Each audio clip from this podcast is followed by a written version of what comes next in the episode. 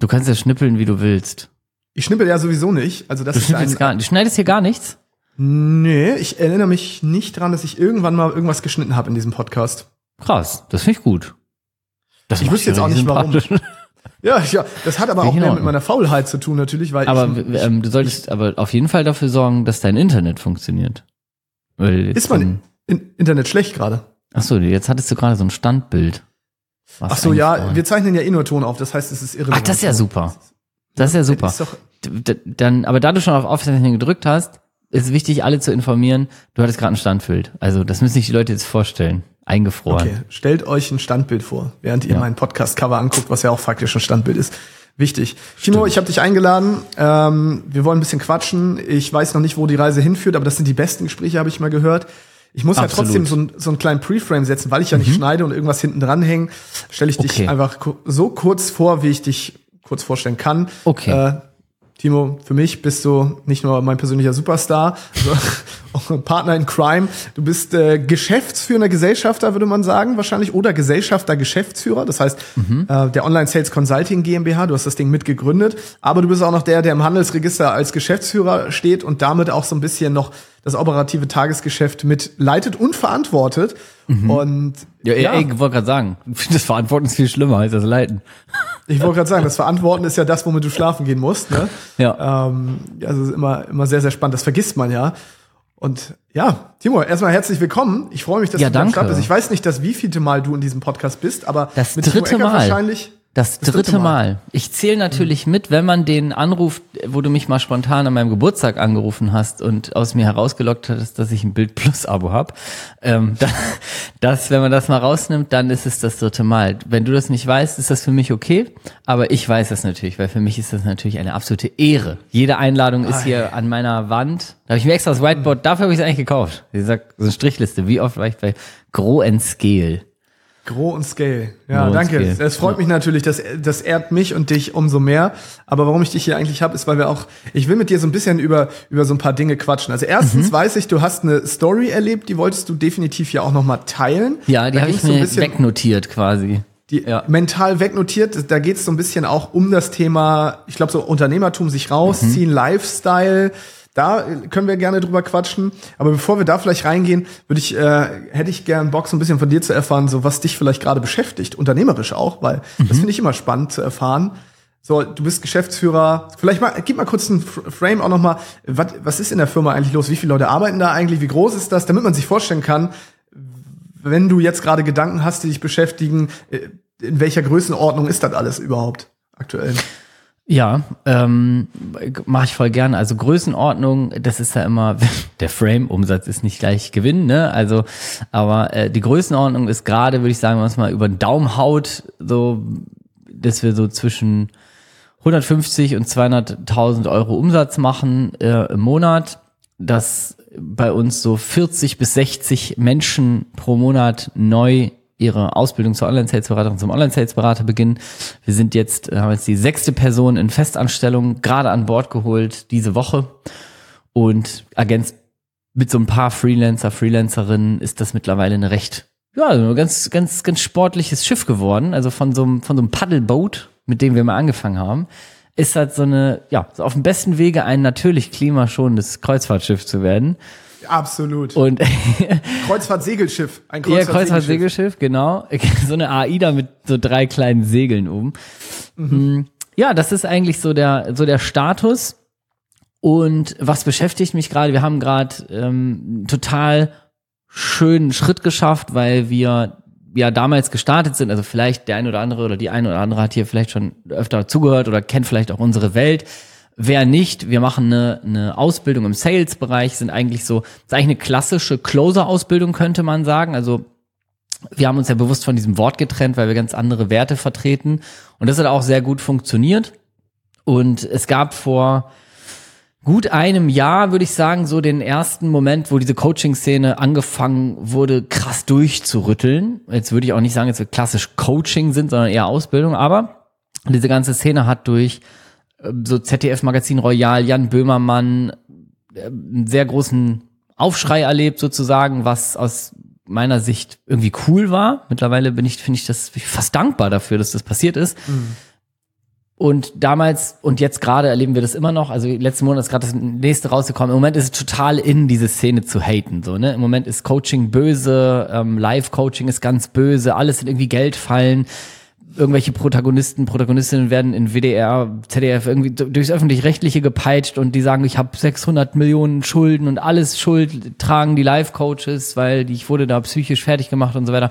Jetzt möchte ich keinem das absprechen, dass da vielleicht auch mal was schief läuft, aber es ist gerade sehr en vogue diese Szene sehr zu kritisieren.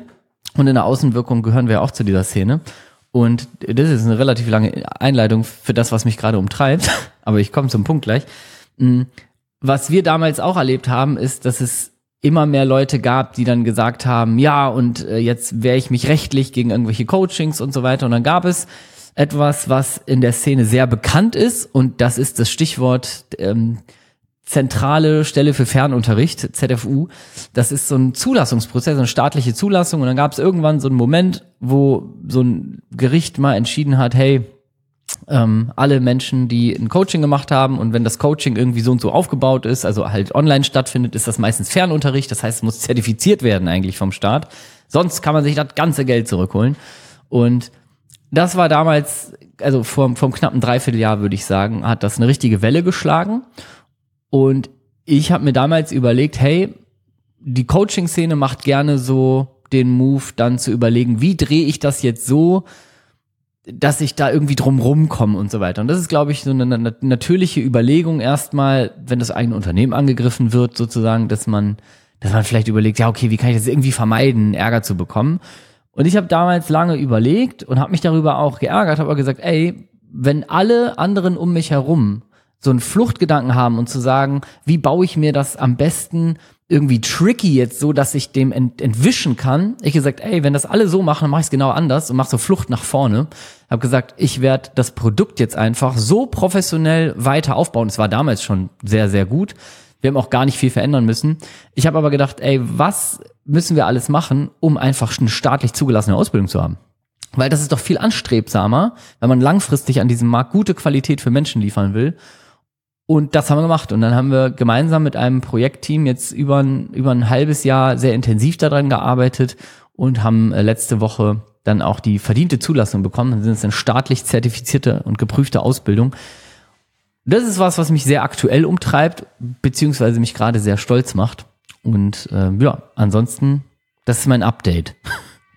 Das ist ein Update. Das ist ein Update gerade, ja. Ja, ich finde Flucht nach vorn ja geil, weil äh, das ist halt genau das Ding, was du sagst. Ich finde es auch nämlich nicht so schlecht, dass diese ganzen schwarzen Schafe am Markt natürlich teilweise auch mal ja medial in den Vordergrund rücken, weil das mhm. gibt es faktisch gesehen und es gibt viele schlechte gar nicht Ausbildung, aber einfach irgendwelche ominösen Coachings da draußen, die einem, was weiß ich nicht, was versprechen. Ja. Und gerade in unserer Online-Business-Szene, so wie du gesagt hast, äh, winden sich ja dann viele drum und versuchen dann, ja, durch Auslandsfirmierung oder durch andere Dinge ja. herauszukommen. Und das ist, finde ich, ist auch in Ordnung, wenn man was Gutes anbietet. Wenn man weiß, dass man Scheiße mhm. anbietet, dann ist mhm. es nicht in Ordnung, weil dann ist es sowieso unethisch. Aber per se der deutschen oder europäischen Bürokratie entwischen zu wollen, ist für mich nachvollziehbar, weil wir sind ja. teilweise wirklich überreguliert. Gleichzeitig, was ich halt auch feststelle, ist ja diese hohe Markteintrittsbarriere jetzt, zum Beispiel durch mhm. eine Zertifizierung bei der ZFU, die man nicht einfach so kriegt. Ich meine, vielleicht kannst du gleich noch mal kurz sagen, was man dafür eigentlich, äh, was da so passiert ist, ohne dass du jetzt ins Detail gehst und jetzt stundenlang ja. über ZFU-Zertifizierung sprichst. Aber ich meine, ich könnte auf jeden Fall ein Coaching dazu anbieten. Sehr gut. Kostenloses und ich glaube, damit könnte man gutes Geld verdienen. Also ich könnte coachen, wie man Coaches dazu coacht, eine ZFU-Zulassung zu bekommen, damit sie weiter coachen können. Und das wäre nicht mal ungewöhnlich, auch wieder im Markt. Ne? Ja, absolut. das bald gäbe. so wird sich keiner wundern. Du ja. hast ein, du hast ein Coaching, was eigentlich nicht so, keine Ahnung. Ja. Mm, und jetzt Aber das müsste dann auch eine ZFU-Zulassung bekommen. Und da würde die ZFU sich wahrscheinlich denken, was passiert hier? Ich bin in einem, ich bin bei täglich grüßt das Murmeltier. Die würden nicht mehr verstehen, wo links und rechts ist dann. Ja, ja. ja. Aber, aber wie war das so, ähm, da jetzt reinzugehen in so, in so einen Prozess? Weil das ist hier, das macht man ja nicht mal eben über Nacht sondern nee, das war maximal eklig. Ich möchte natürlich ganz doll betonen, bevor ich jetzt hier, da ich jetzt hier spreche, das Ganze ähm, natürlich groß aufkommende Mitleid auf mich ziehe, so, oh, der Arme, und es ist so toll, dass er das gemacht hat. Da möchte ich natürlich direkt vorab sagen, wir hatten ein Projektteam und ich glaube, ich habe am wenigsten äh, operativ dazu beigetragen. Das heißt, äh, das waren viele Menschen, die da extrem, extrem hart dran gearbeitet haben. Und der Prozess war so, wie man sich das eigentlich vorstellt, wenn man daran denkt, etwas staatlich zuzulassen. Also wenn man sich vorstellt, ich überspitze das jetzt, dass da so ein Mitte 50-jähriger Jürgen in so einem Amt alle Jürgens, die jetzt gerade zuhören. Ja, ja ich, ich sage, deswegen habe ich vorher gesagt, ich überspitze das jetzt. Natürlich ähm, kann das auch ein Andreas oder ein Jochen sein. ähm, du weißt, was ich meine. Ähm, oder eine Beate, eine, eine, eine Bürokratie-Beate könnte das auch sein. Mhm. Auf jeden Fall, da sitzt halt ein Mensch der natürlich oder die, also der Mensch ist total fachfremd, der guckt sich sowas ganz objektiv an und das kann ich schon mal vorweg sagen, die gucken sich das halt komplett an. Jedes einzelne Videoelement, jede Datei, die man einreicht, jede Präsentation, jedes Workbook, jeden Fitzel, den es gibt in diesem gesamten Produkt. Vorher gucken die sich Marketing an, die prüfen, ob die Werbeanzeigen irreführend sind, die gucken sich Webinare an, die zum sogenannten Funnel gehören und so weiter. Also das wird komplett geprüft und nachher per Gutachten dann auch ähm, eben entschieden. Und das war natürlich, natürlich sehr harte Arbeit, weil man muss das Produkt nachher so auf, aber das ist die große Stärke, die man dann im Produkt erreicht, nämlich man baut das Produkt so, dass es unmissverständlich ist. Das ist eigentlich, wenn man das fertig hat, wenn man das anguckt, muss man eigentlich denken, das hat eine Erfolgsgarantie gefühlt, weil da kann nichts mhm. schiefgehen. Es gibt gar nicht den Fall, dass man das nicht verstehen kann, weil es ist so gebaut, dass man von außen, wenn man noch nie etwas davon gehört hat, das gut anfangen kann und am Ende alles darüber weiß, was man wissen muss, um ready da rauszugehen. Und das haben wir geschafft mit diesem Produkt. Und es war natürlich eine harte Arbeit, weil dazu gehört, ähm, Anforderungen, die die haben, halt denen gerecht zu werden. Wir haben zum Beispiel, wie viele Coaches und viele ähm, Berater und sowas, also alle, die so ein digitales Produkt haben, die machen das meistens aus einer Fachkompetenz heraus. Das heißt, ich habe irgendwie eine Ahnung, das heißt, ich kann dazu einen Online-Kurs drehen und dann verkaufe ich das. Und das ist auch cool, wenn das ein gutes Erlebnis hat. Äh, Ergebnis hat. Was aber dann dazu kommt, ist auf einmal, man braucht ein Curriculum. Man braucht eine, äh, eine Lehrgangsbeschreibung. Das heißt, man muss einen Pädagogen oder eine Pädagogin ins Boot holen, was wir auch gemacht haben und machen mussten, ähm, die einen Lehrplan erstellt, ein, ein Lehrplan basierend auf dem Kurs. Das heißt, es muss wie in einer, wie eine, wie eine Schule, muss es einen Lehrplan geben für das Erreichen eines Zieles zu einem bestimmten Zeitpunkt. Darunter muss dann im Grunde die gesamte Didaktik aufgearbeitet werden, verschriftlicht werden und auch jedes einzelne Video hat ein Feinziel, dann gibt es pro Modul ein Grobziel und das muss alles pädagogisch, didaktisch aufgearbeitet und beschrieben werden. Das heißt, das sind mal locker ähm, für so ein, ich sag mal in Anführungszeichen, Online-Kurs, sind das schnell mal 50, 60 PDF-Seiten mit kleinsten Details von jedem Lerninhalt, was denkt sich zum Beispiel ein Timo Heinz bei diesem Video? Warum ist das relevant? Was erreicht er am Ende? Was erreicht man bei dem Lernenden am Ende durch das Video? Gibt es eine regelmäßige Zusammenfassung? Ähm, was sind die To-Dos? Werden durch praktische Arbeiten und theoretischer Inhalt sichergestellt, dass das alles Sinn ergibt und so weiter und so fort. Und das alles aufzuarbeiten und zu verschriftlichen, das ist ja, also das ist für Menschen wie mich eine Vollkatastrophe. Also ohne ein Team, ich, du kennst mich ja nun auch gut genug, ich wäre da dran, am, ich wäre am Antrag schon gescheitert, weil wir haben an dem Antrag, glaube ich, fast einen Monat gearbeitet, weil allein der glaube ich, 30 Seiten umfasst bei den Sachen, die du einreichen musst. Und dann gibt es wirklich, und das ist kein Witz, es gibt im Grunde so ein, wie dieses Lied, ich weiß gar nicht, war das Mike Krüger, ein Antrag auf den Antrag eines Antragformulars oder so? Ungefähr so findet das dann wirklich statt. Das heißt, man hat so einen Antrag, der sich dann auf alle anderen Nebenanträge bezieht. Man füllt auf einmal nur noch Spalten auf und da sagt man 1.2 PDF 3 Zeile 4 bezieht sich auf und das beantragt man dann alles nochmal. Es ist reine Wahnsinn. Wenngleich ich sagen muss, ähm, dass die, die Kommunikation mit der zentralen Stelle für Fernunterricht super cool war. Alles super geile Menschen, die haben richtig gut mitgemacht, die haben sich gefreut, dass wir gesagt haben, wir wollen das hier geil machen, so. Also, die können jetzt auch nichts dafür, wie der Staat dann irgendwann mal so Bürokratie eingeführt hat. Ne? Also das waren tolle Menschen, die haben uns sehr supportet, die waren sehr wohlwollend, die haben jetzt nicht gesagt, so, ja, gucken wir mal, was das für Leute sind, sondern die haben sich richtig mit uns ausgetauscht und es war eine, eine gute, wirklich Zusammenarbeit. Also, haben wir auch gut bezahlt, aber ähm, ja, nee, das war, es ist schon ein Pain. Also ich hätte das alleine, hätte ich das nicht geschafft, weil, also wie gesagt, den, man kann sich den Antrag einfach mal runterladen. Mit allen Nebenanträgen. Und dann kann man noch mal selbst überlegen, was das fürs Leben bedeutet. Ja, ich, das Ding, das Ding ist, ich bin ja im Herzen so ein kleiner Bürokrat als ehemaliger Behördenmitarbeiter, mhm. aber auch da wäre ich wahrscheinlich an meine Grenzen gekommen, weil irgendwann hört der Spaß auch auf. Und ich glaube auch da, da braucht's halt dieses Team, ne, so wie du sagst, so, da brauchst du auch Leute, die, die das können. Und so ein bisschen vielleicht auch das, worüber wir hier auch, oder worüber ich auch viel quatsche, so dieses ganze Who Not How Konzept, ja, frag nicht mhm. wie, frag wer, das wird da ja nochmal umso deutlicher und auch mhm. zu erkennen irgendwie, wann man selber einfach nicht die geeignete Person dafür ist, so. Und allein sich das eingestehen zu können, mhm. ist für mich schon so, das sehe ich ganz häufig, das fällt vielen ja schwer, weil das bedeutet ja auch in dem Moment zu sagen, ach du Scheiße, ich bin vielleicht sogar eigentlich überfordert und das ist ja auch mhm. völlig in Ordnung und jetzt muss ich aber auch noch andere Menschen finden, denen im Grunde genommen sagen, ey, ganz ehrlich, ich kann das selber nicht, ich brauche euch als Experten. Ähm, mhm. Das ist halt, ja, ich finde, das ist ein, ein, spannendes Thema, weil für dich ist es auch schon normal, jetzt inzwischen, aber das war mhm. ja wahrscheinlich auch nicht von Anfang an so. Ich meine, äh, du bist jetzt ja auch noch nicht 20 Jahre Unternehmer oder so. Ähm, Bitte? Ja, ja, ja, vielleicht im Kopf, mental, äh, imaginär, vielleicht Geträumt, schon. aber so auf der Welt gekommen, ey. Was ich schon alles aber im Unternehmen, also was ich im Kopf alles schon für Unternehmen aufgebaut und geleitet habe. Ey, wenn es danach geht, wenn es danach geht, habe ich auch schon zehn Exits mit dir hinter mir. Aber ja, ja. das Ding ist, das Ding ist ja, ich hatte das letztens, glaube ich, auch gesagt in einem, in einem Gespräch mit einer Geschäftspartnerin. So, wir sind eigentlich alles Ahnungslose, die so tun, als wären sie Unternehmer und Unternehmerinnen. Mhm. Und ich glaube, das trifft zu, oder? Also ich ja. fühle mich bis heute noch total ahnungslos. Ich weiß nicht, ja. wie es dir da geht. Es ist und manchmal so der Klassiker natürlich, dass man, also wenn man sich darauf einlässt, dann ist das auch geil, weil es ist wirklich, man folgt eigentlich permanent einem Weg und das da muss man übrigens kein Unternehmer oder keine Unternehmerin sein. Wenn man das für sich akzeptiert, dass umso mehr man weiß, umso mehr weiß man nicht sozusagen. Ne? Also man lernt mhm. ja mit jedem, mit jeder Sache, die man weiß, lernt man wieder ganz viele neue Sachen, die man noch nicht weiß. Ne? So, keine Ahnung, wenn ich jetzt noch nie in meinem Leben äh, weiß ich auch nicht, Essen bestellt hätte und ich wüsste gar nicht, was es gibt, dann würde ich einmal Essen bestellen und wenn ich dann sehe, ach so, ich weiß ja gar nicht, was, dann würde ich sagen, es gibt noch tausend Restaurants. Also mit jeder Sache, die man neu lernt, lernt man gleichzeitig ganz viele Dinge kennen, die man wieder noch nicht weiß. Und wenn man sich darauf einlässt und das äh, quasi als Prozess akzeptiert und nicht mit der Einstellung losgeht, ich will immer so tun, als wenn ich alles schon weiß, ja. dann ist, glaube ich, da ist dann, äh, da, oh, das ist so gut, ne? Das ist nicht so einfach, weil man natürlich auch immer das Problem hat, gerade wenn man dann irgendwie noch ein Unternehmer oder eine Unternehmerin ist oder dann auch noch ein Team hat, dann gibt es Dinge, Stimmen im Kopf, die sagen, ich möchte aber als der Mensch wahrgenommen werden, der irgendwie am meisten weiß, ich will der Schlauste sein, ich will der Fleißigste mhm. sein oder sowas.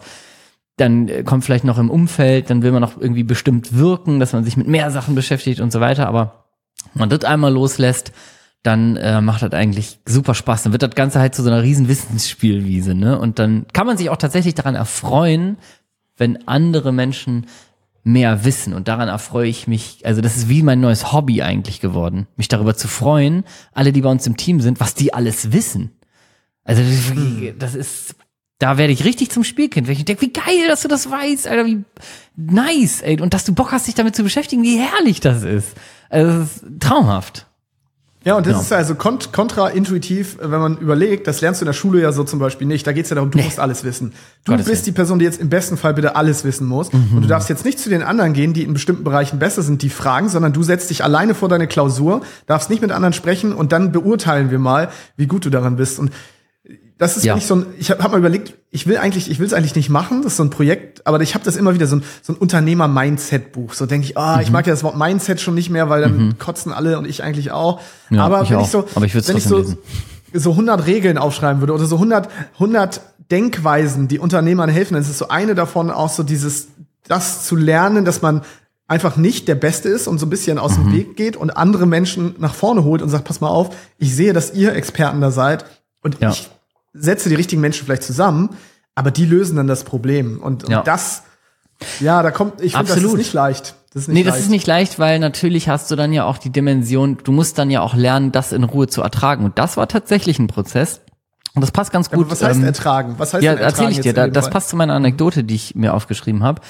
Die kann ich gerne mal teilen. Ich arbeite hier, ähm, ja, ich habe hier so ein kleines Büro und ich habe hier so eine kleine Bürogemeinschaft und sitze hier also als Untermieter bei einer äh, Bootsschule. Und die sind, das sind richtig nette Jungs und Mädels und so, das macht total Spaß. Die arbeiten aber auch halt super, super viel. Ne? Der Geschäftsführer und der ähm, Gesellschafter, die sitzen hier auch beide. Und ich glaube, der äh, Gesellschafter hat, glaube ich, mehrere Berufsschulen, ich glaube, in verschiedenen Städten und so weiter.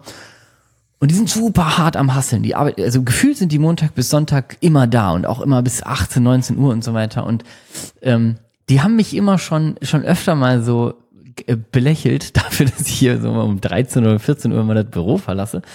Und letztens war, ähm, war so eine Situation, bin ich halt gegangen, ich glaube um halb zwei oder sowas. Also ich gehe halt eigentlich ja wirklich immer, also Punkt zwei, so länger bin ich nicht hier und der Rest ist dann Family eigentlich, ne?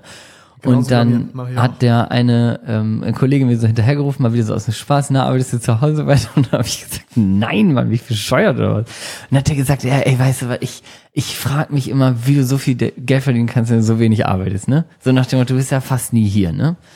Und dann habe ich aus Gut, Spaß. da, habe ich eine Zwischenfrage, Timo. Ja. Woher weiß der, dass du viel Geld verdienst? Ja, das, das hat er ja. he assumes, du- also ich kommst- hab nichts, äh, also ich habe hier nicht geflext.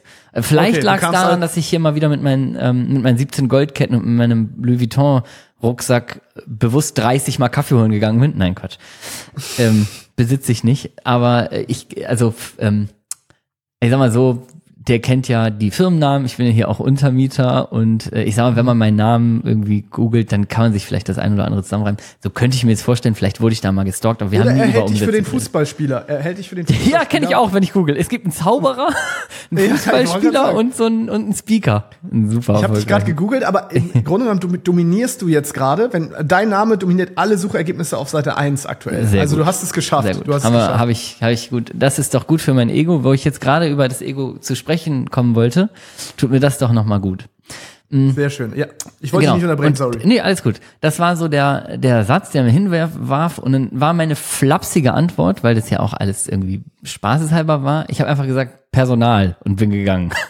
So, und dann, und äh, dann war ich so unterwegs im Auto und so weiter und irgendwie ließ mich das nicht los. Ich habe dann wirklich also das klassische abends im Bett-Szenario auf einmal gehabt und ich gedacht so, ähm, Jetzt kann man natürlich objektiv sagen, ja, viel Geld verdienen, ne, muss man auch irgendwie definieren, aber ich meine, mir geht's jetzt nicht schlecht und ich habe jetzt wirklich ein Szenario, wo ich sage, ich arbeite in der Regel vier, fünf Stunden am Tag und kann den Rest mit meiner Familie verbringen und so weiter und das ist irgendwie alles schön. Und dann ist mir aufgefallen, dass die eigentliche Antwort, warum das funktioniert, tatsächlich genau in dieser Ego-Thematik liegt und genau in diesem Loslassen, über das wir eben gesprochen haben, nämlich dieses, diese Luxussituation, die hatte ich zwar vorher auch schon so ein bisschen, aber ich hatte immer, äh, du kennst die Phase von mir auch, ich hatte zum Beispiel immer dann trotzdem nach 14 Uhr die ganze Zeit mein Diensthandy noch mit dabei, habe abends um 22 Uhr noch Slack-Nachrichten und so beantwortet. Das heißt, ich habe mir schon gesagt, ich arbeite nicht länger als vier Stunden, habe aber oftmals natürlich Sachen gemacht, die ich für mich jetzt so nicht als Arbeit verkauft habe, habe aber trotzdem noch in allen Prozessen gehangen, habe dann gedacht,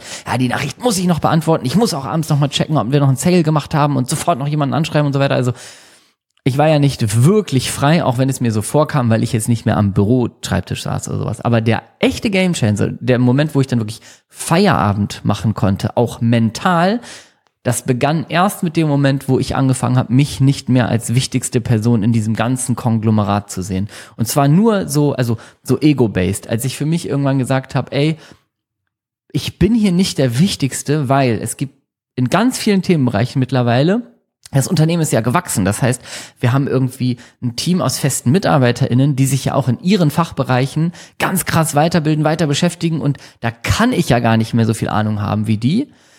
Und als ich das für mich akzeptiert habe, und das war so ein Prozess, der hat irgendwie gedauert, da hat das erst funktioniert. Und deswegen ist die, die schnelle Antwort hier so Personal, also ich würde, diesen Vortrag würde ich jetzt hier eben nicht erhalten, ne? aber diese schnelle Antwort Personal, die vermeintlich stimmt die natürlich auch irgendwo, weil ohne ein Team könnte ich das jetzt auch nicht machen.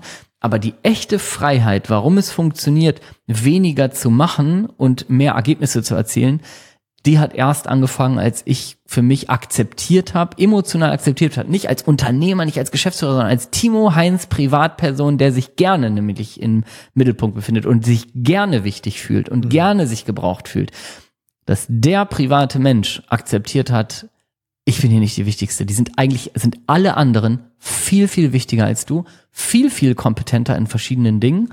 Und meine Rolle ist eigentlich eher mal da, also mich so, wenn man jetzt in der Hierarchie sprich, äh, spricht, einfach entweder auf dieselbe Ebene oder sogar darunter als Lernender zu setzen. Und seitdem ich das geschafft habe, passieren gefühlt magische Dinge weil ich kann mich eigentlich auf Dinge konzentrieren, die mich auch unternehmerisch irgendwie schon immer ausgemacht haben, was ich mir immer verkauft habe, aber was ich jetzt wirklich schaffe. Das heißt irgendwie konzeptionell zu denken, strategisch zu denken und dann zu lenken und dann mich aber egomäßig so zu, zu freuen, dass es ein Projektteam gibt, an dem ich nicht teilhabe, was ich vielleicht ins Leben rufe, aber was für mich dann ähm, keine Rolle mehr spielt, außer das Ergebnis ist irgendwann fertig und ich kann mich richtig für die Leute freuen, dass die das geschafft haben. Ich kann fragen, was die gelernt haben. Ich kann mich an deren funkelnden Augen mit erfreuen. Ich kann da sein für ein kurzes Telefonat, wenn eine große Herausforderung da ist oder wenn es einem mal nicht gut geht oder sowas. Aber ich muss mich am Ende nicht mehr hinstellen und sagen, ja, habe ich jetzt hier gemacht. Deswegen habe ich ganz am Anfang auch sofort bei der ZFU-Zertifizierung das mal ganz kurz interveniert und gesagt, ich bin der, der am wenigsten gemacht hat. So, ich, ähm, ne, das ist so ein bisschen, natürlich ist das manchmal schön, wenn man ich sag mal, wenn Steve Jobs auf der Bühne stand, hat das auch sehr genossen, die neuen Produkte vorzustellen. Ne? Und äh, Steve Wozniak hat das da nackt zusammengeklöppelt und gelötet. Ne? Aber so das, also so, so ganz extrem ist es ja hier nicht. Aber das ist, also das ist mir wichtig und das ist mir emotional gelungen. Und ich glaube, darin lag absolut die absolute Transformation.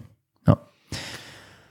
Du hast jetzt so viele Türen aufgemacht. Äh ich überlege gerade, wo ich zuerst reingehen möchte. Äh, fangen wir vielleicht mal beim Imposter-Syndrom an. Mhm. Äh, das heißt, äh, ne, zu deutscher Hochstapler-Syndrom.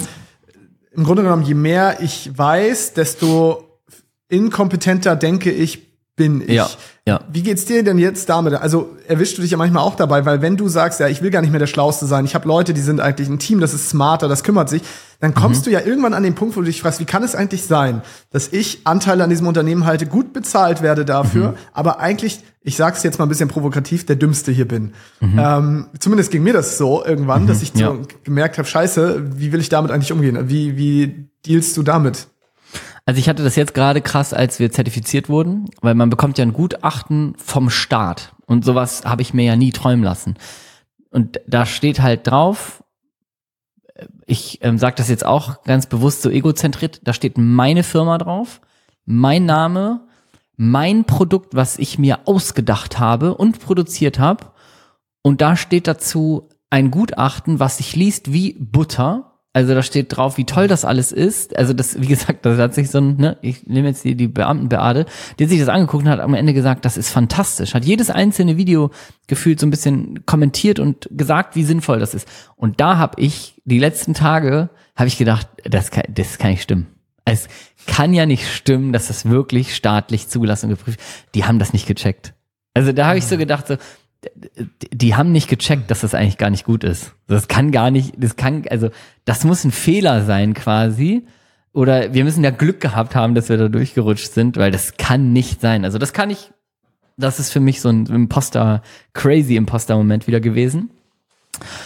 Ich habe das eigentlich, ähm, aber trotzdem sehr viel weniger mittlerweile. Ich habe das in Bezug auf Geld manchmal, also dass ich sobald ich einen Geldeingang verzeichne, immer noch merke, es haften noch Parts an mir, die so ein bisschen von früher kommen, die irgendwie konditioniert sind, weil ich sag mal, umso mehr du dich auf die Unternehmer, Unternehmerinnenreise einlässt, umso mehr, wenn du das, wenn das erfolgreich ist, so wie du es dir vorgestellt hast, umso mehr bist du irgendwann nicht mehr involviert und umso mehr steigt aber trotzdem ja dein, dein Ertrag, dein Anteil, dein Firmenwert wird höher, dein Firmenanteil wird höher, vielleicht eine, eine Provision, die du dir auszahlst, wird immer höher, weil die Firma erfolgreicher wird. So, das passiert halt trotzdem. Und das im Gehirn klar zu kriegen und emotional zu verarbeiten, das ist was, wo ich immer noch dran arbeite, weil ich dann manchmal schon so kurze Momente habe, wo ich mir denke, ähm, du sitzt jetzt hier um zwölf und verzeichnest einen Geldeingang von der Summe, wo du denkst, darfst du das wirklich bekommen? Also darf das, es steht dir das zu?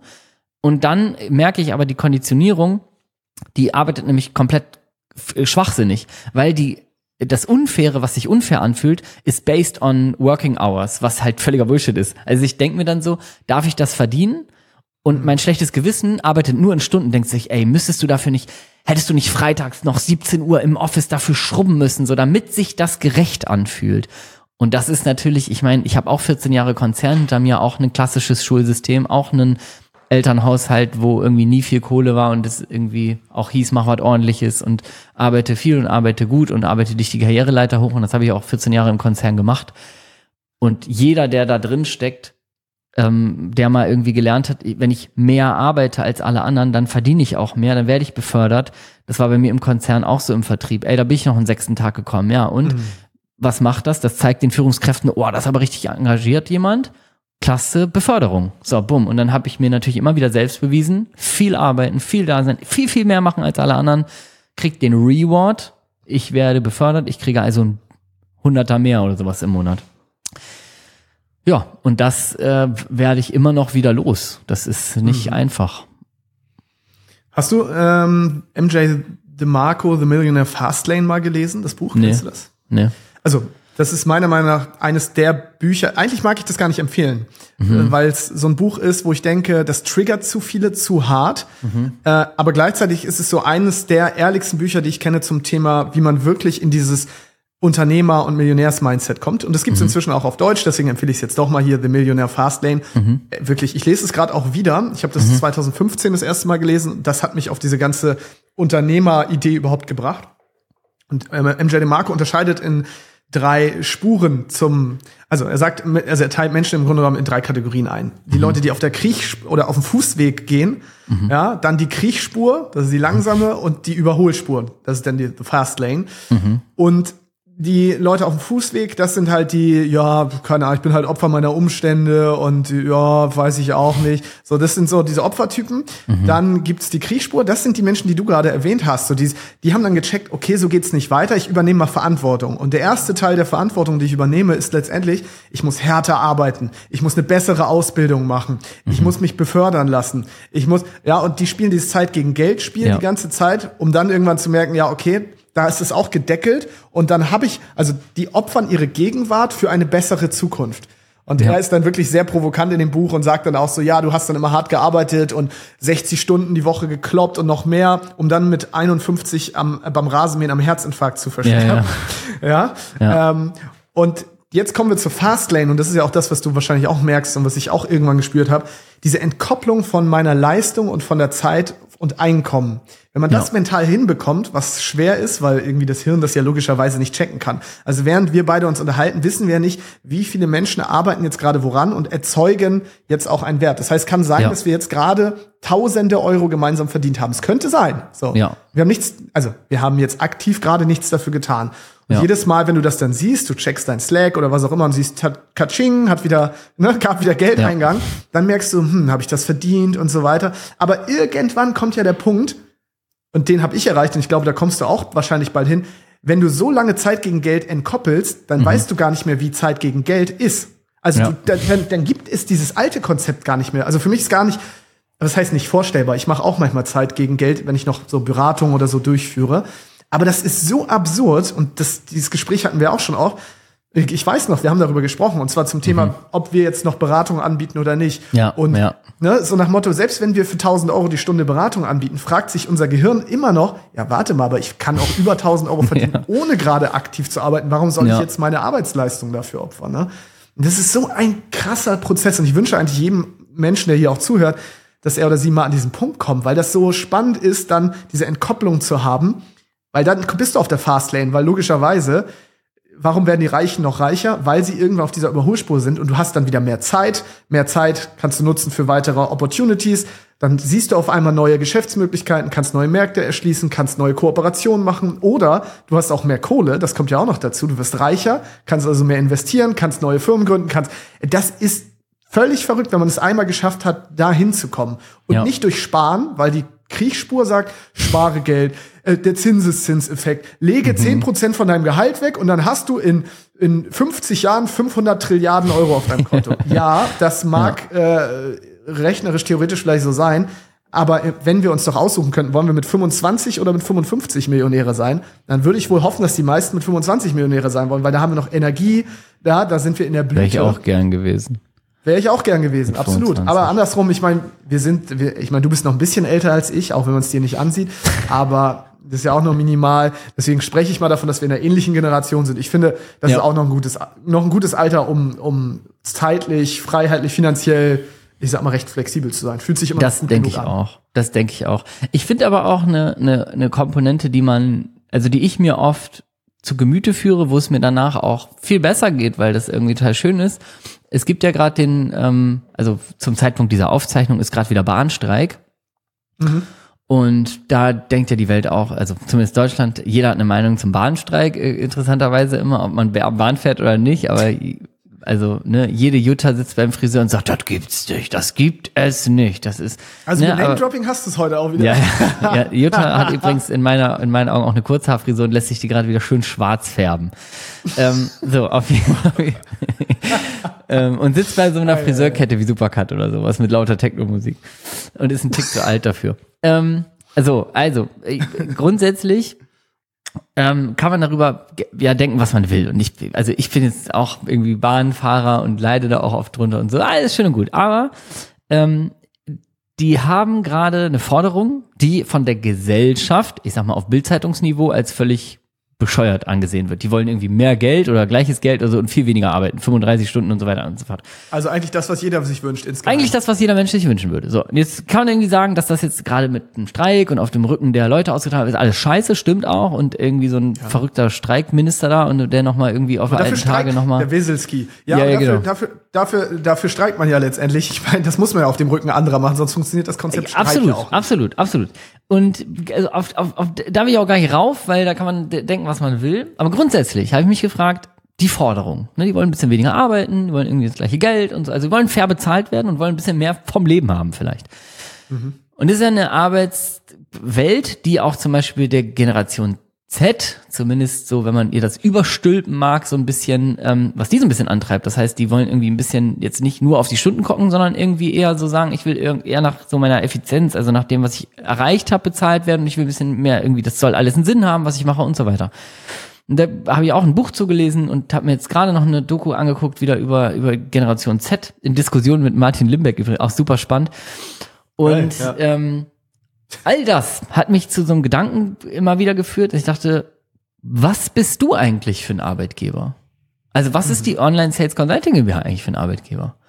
Und bist du ein böser Arbeitgeber? Und da denke ich mir, fuck, die sollten auch streiken. Nee, nee, aber da, da denke ich mir nämlich, ähm, und das hilft bei diesem, bei diesem ganzen Entkoppeln und da habe ich das verdient, weil dieses, was im Unternehmertum ja oftmals dann wiederkommt, ist dieses Ego-Ding. Dieses, habe ich das verdient, mache ich das hier richtig, Imposter-Syndrom, darf ich das überhaupt und so weiter.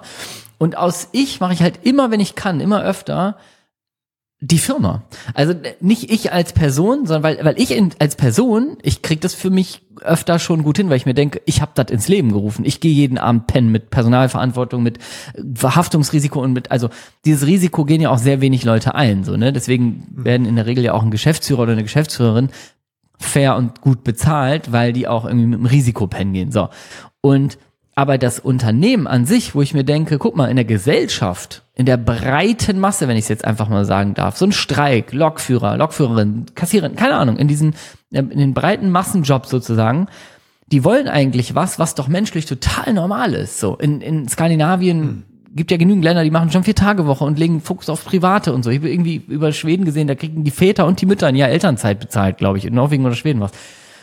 Alles sowas. Und hier streiken die und dann sagen alle, äh, geht ja gar nicht. Und dann kommt so ein bisschen dieses, diese alte, wir haben den Wirtschaftsstandort Deutschland aufgebaut, so hier muss man halt mit 40 Stunden knüppeln und so weiter.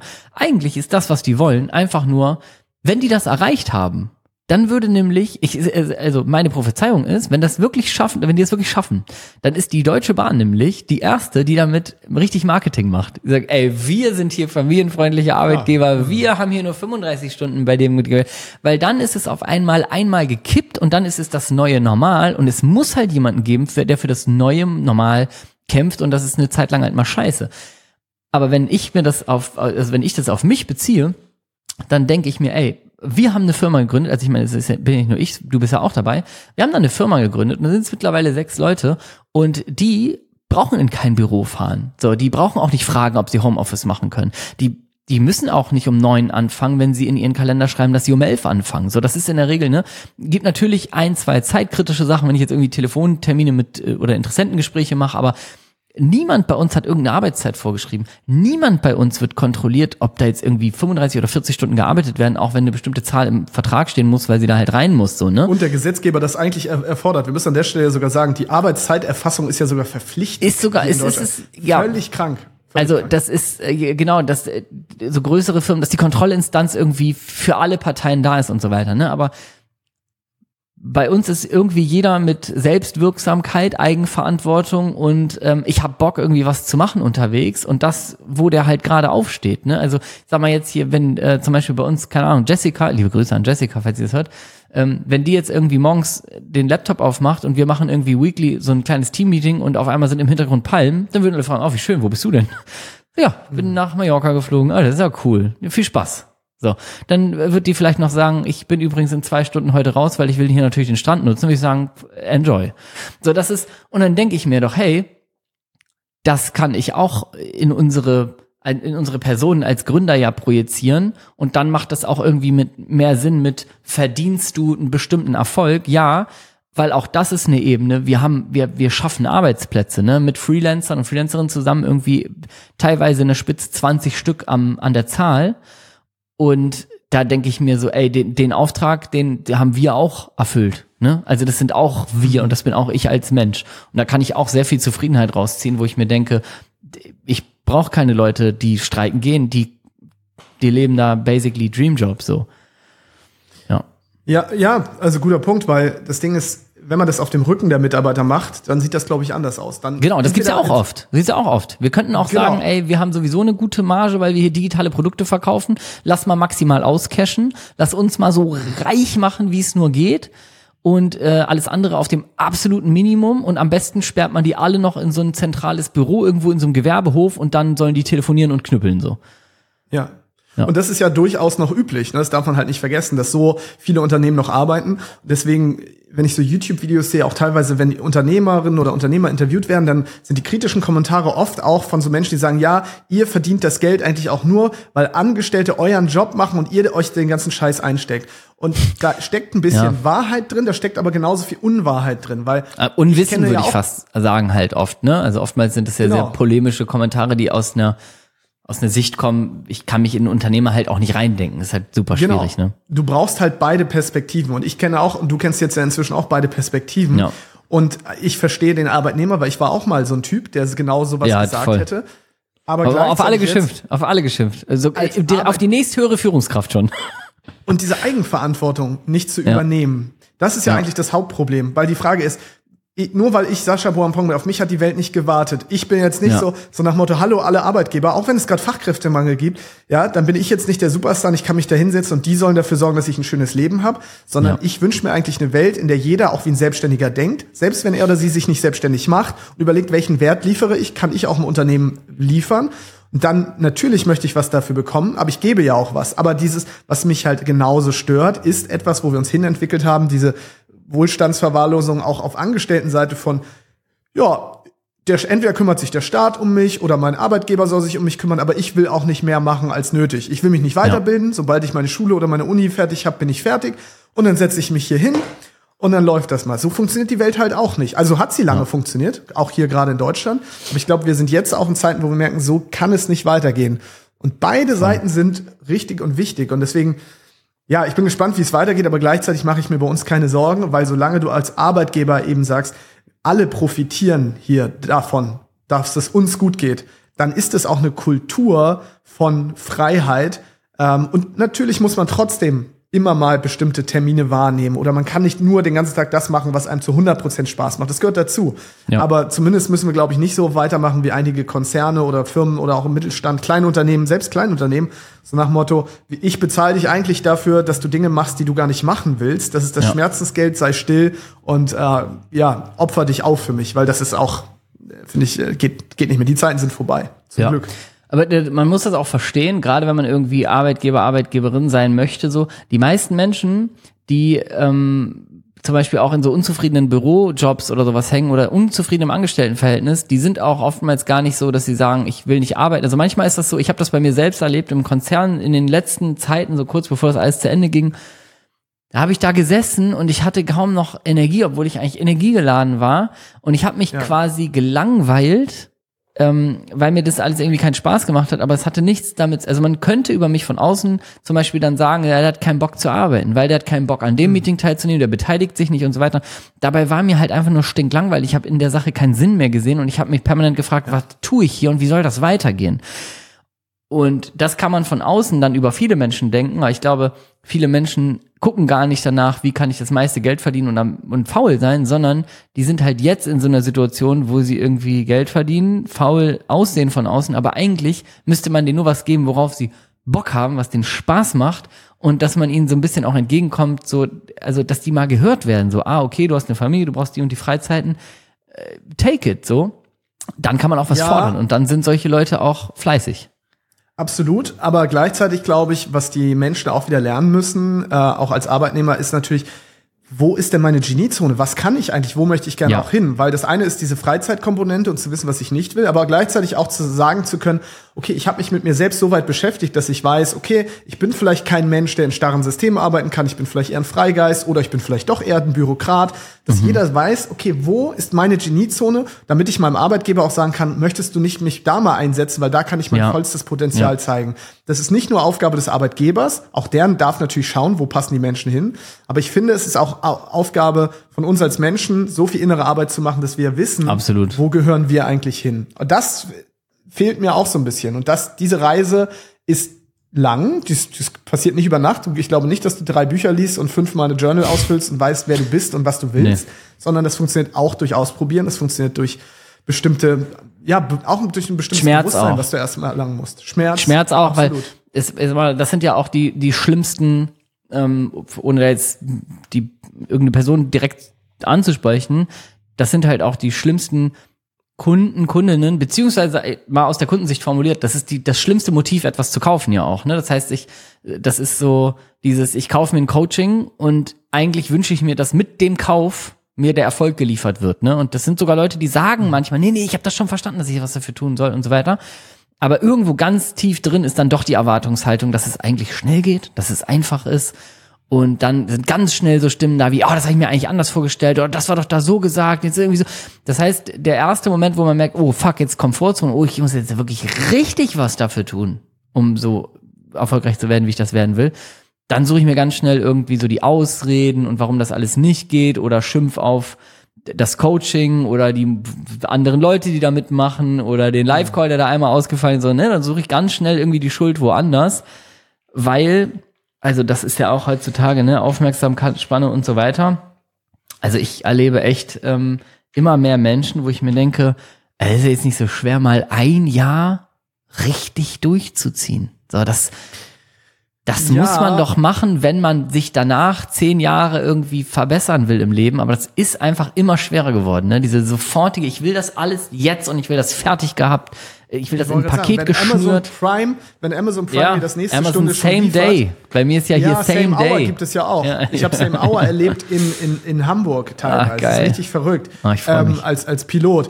Und ähm, wenn du dich daran natürlich gewöhnst und denkst, okay, auf der einen Seite funktioniert Instant Gratification, dann projizierst du das ja auch auf andere Lebensbereiche und denkst, dann muss das ja auch da passieren. Ja. Aber deswegen, ich behaupte ja, und dann würde ich das Thema aber auch gern verlassen und nochmal zu was anderem gehen, ich behaupte, Mhm. die Zeiten, erfolgreich zu werden, sind so leicht geworden wie noch nie, weil Menschen nicht Voll. mehr bereit sind, die Preise zu bezahlen, Ja. um erfolgreich zu sein. Du hast viel weniger Konkurrenz heute. Also vermeintlich hast du mehr, in der Tat hast du weniger.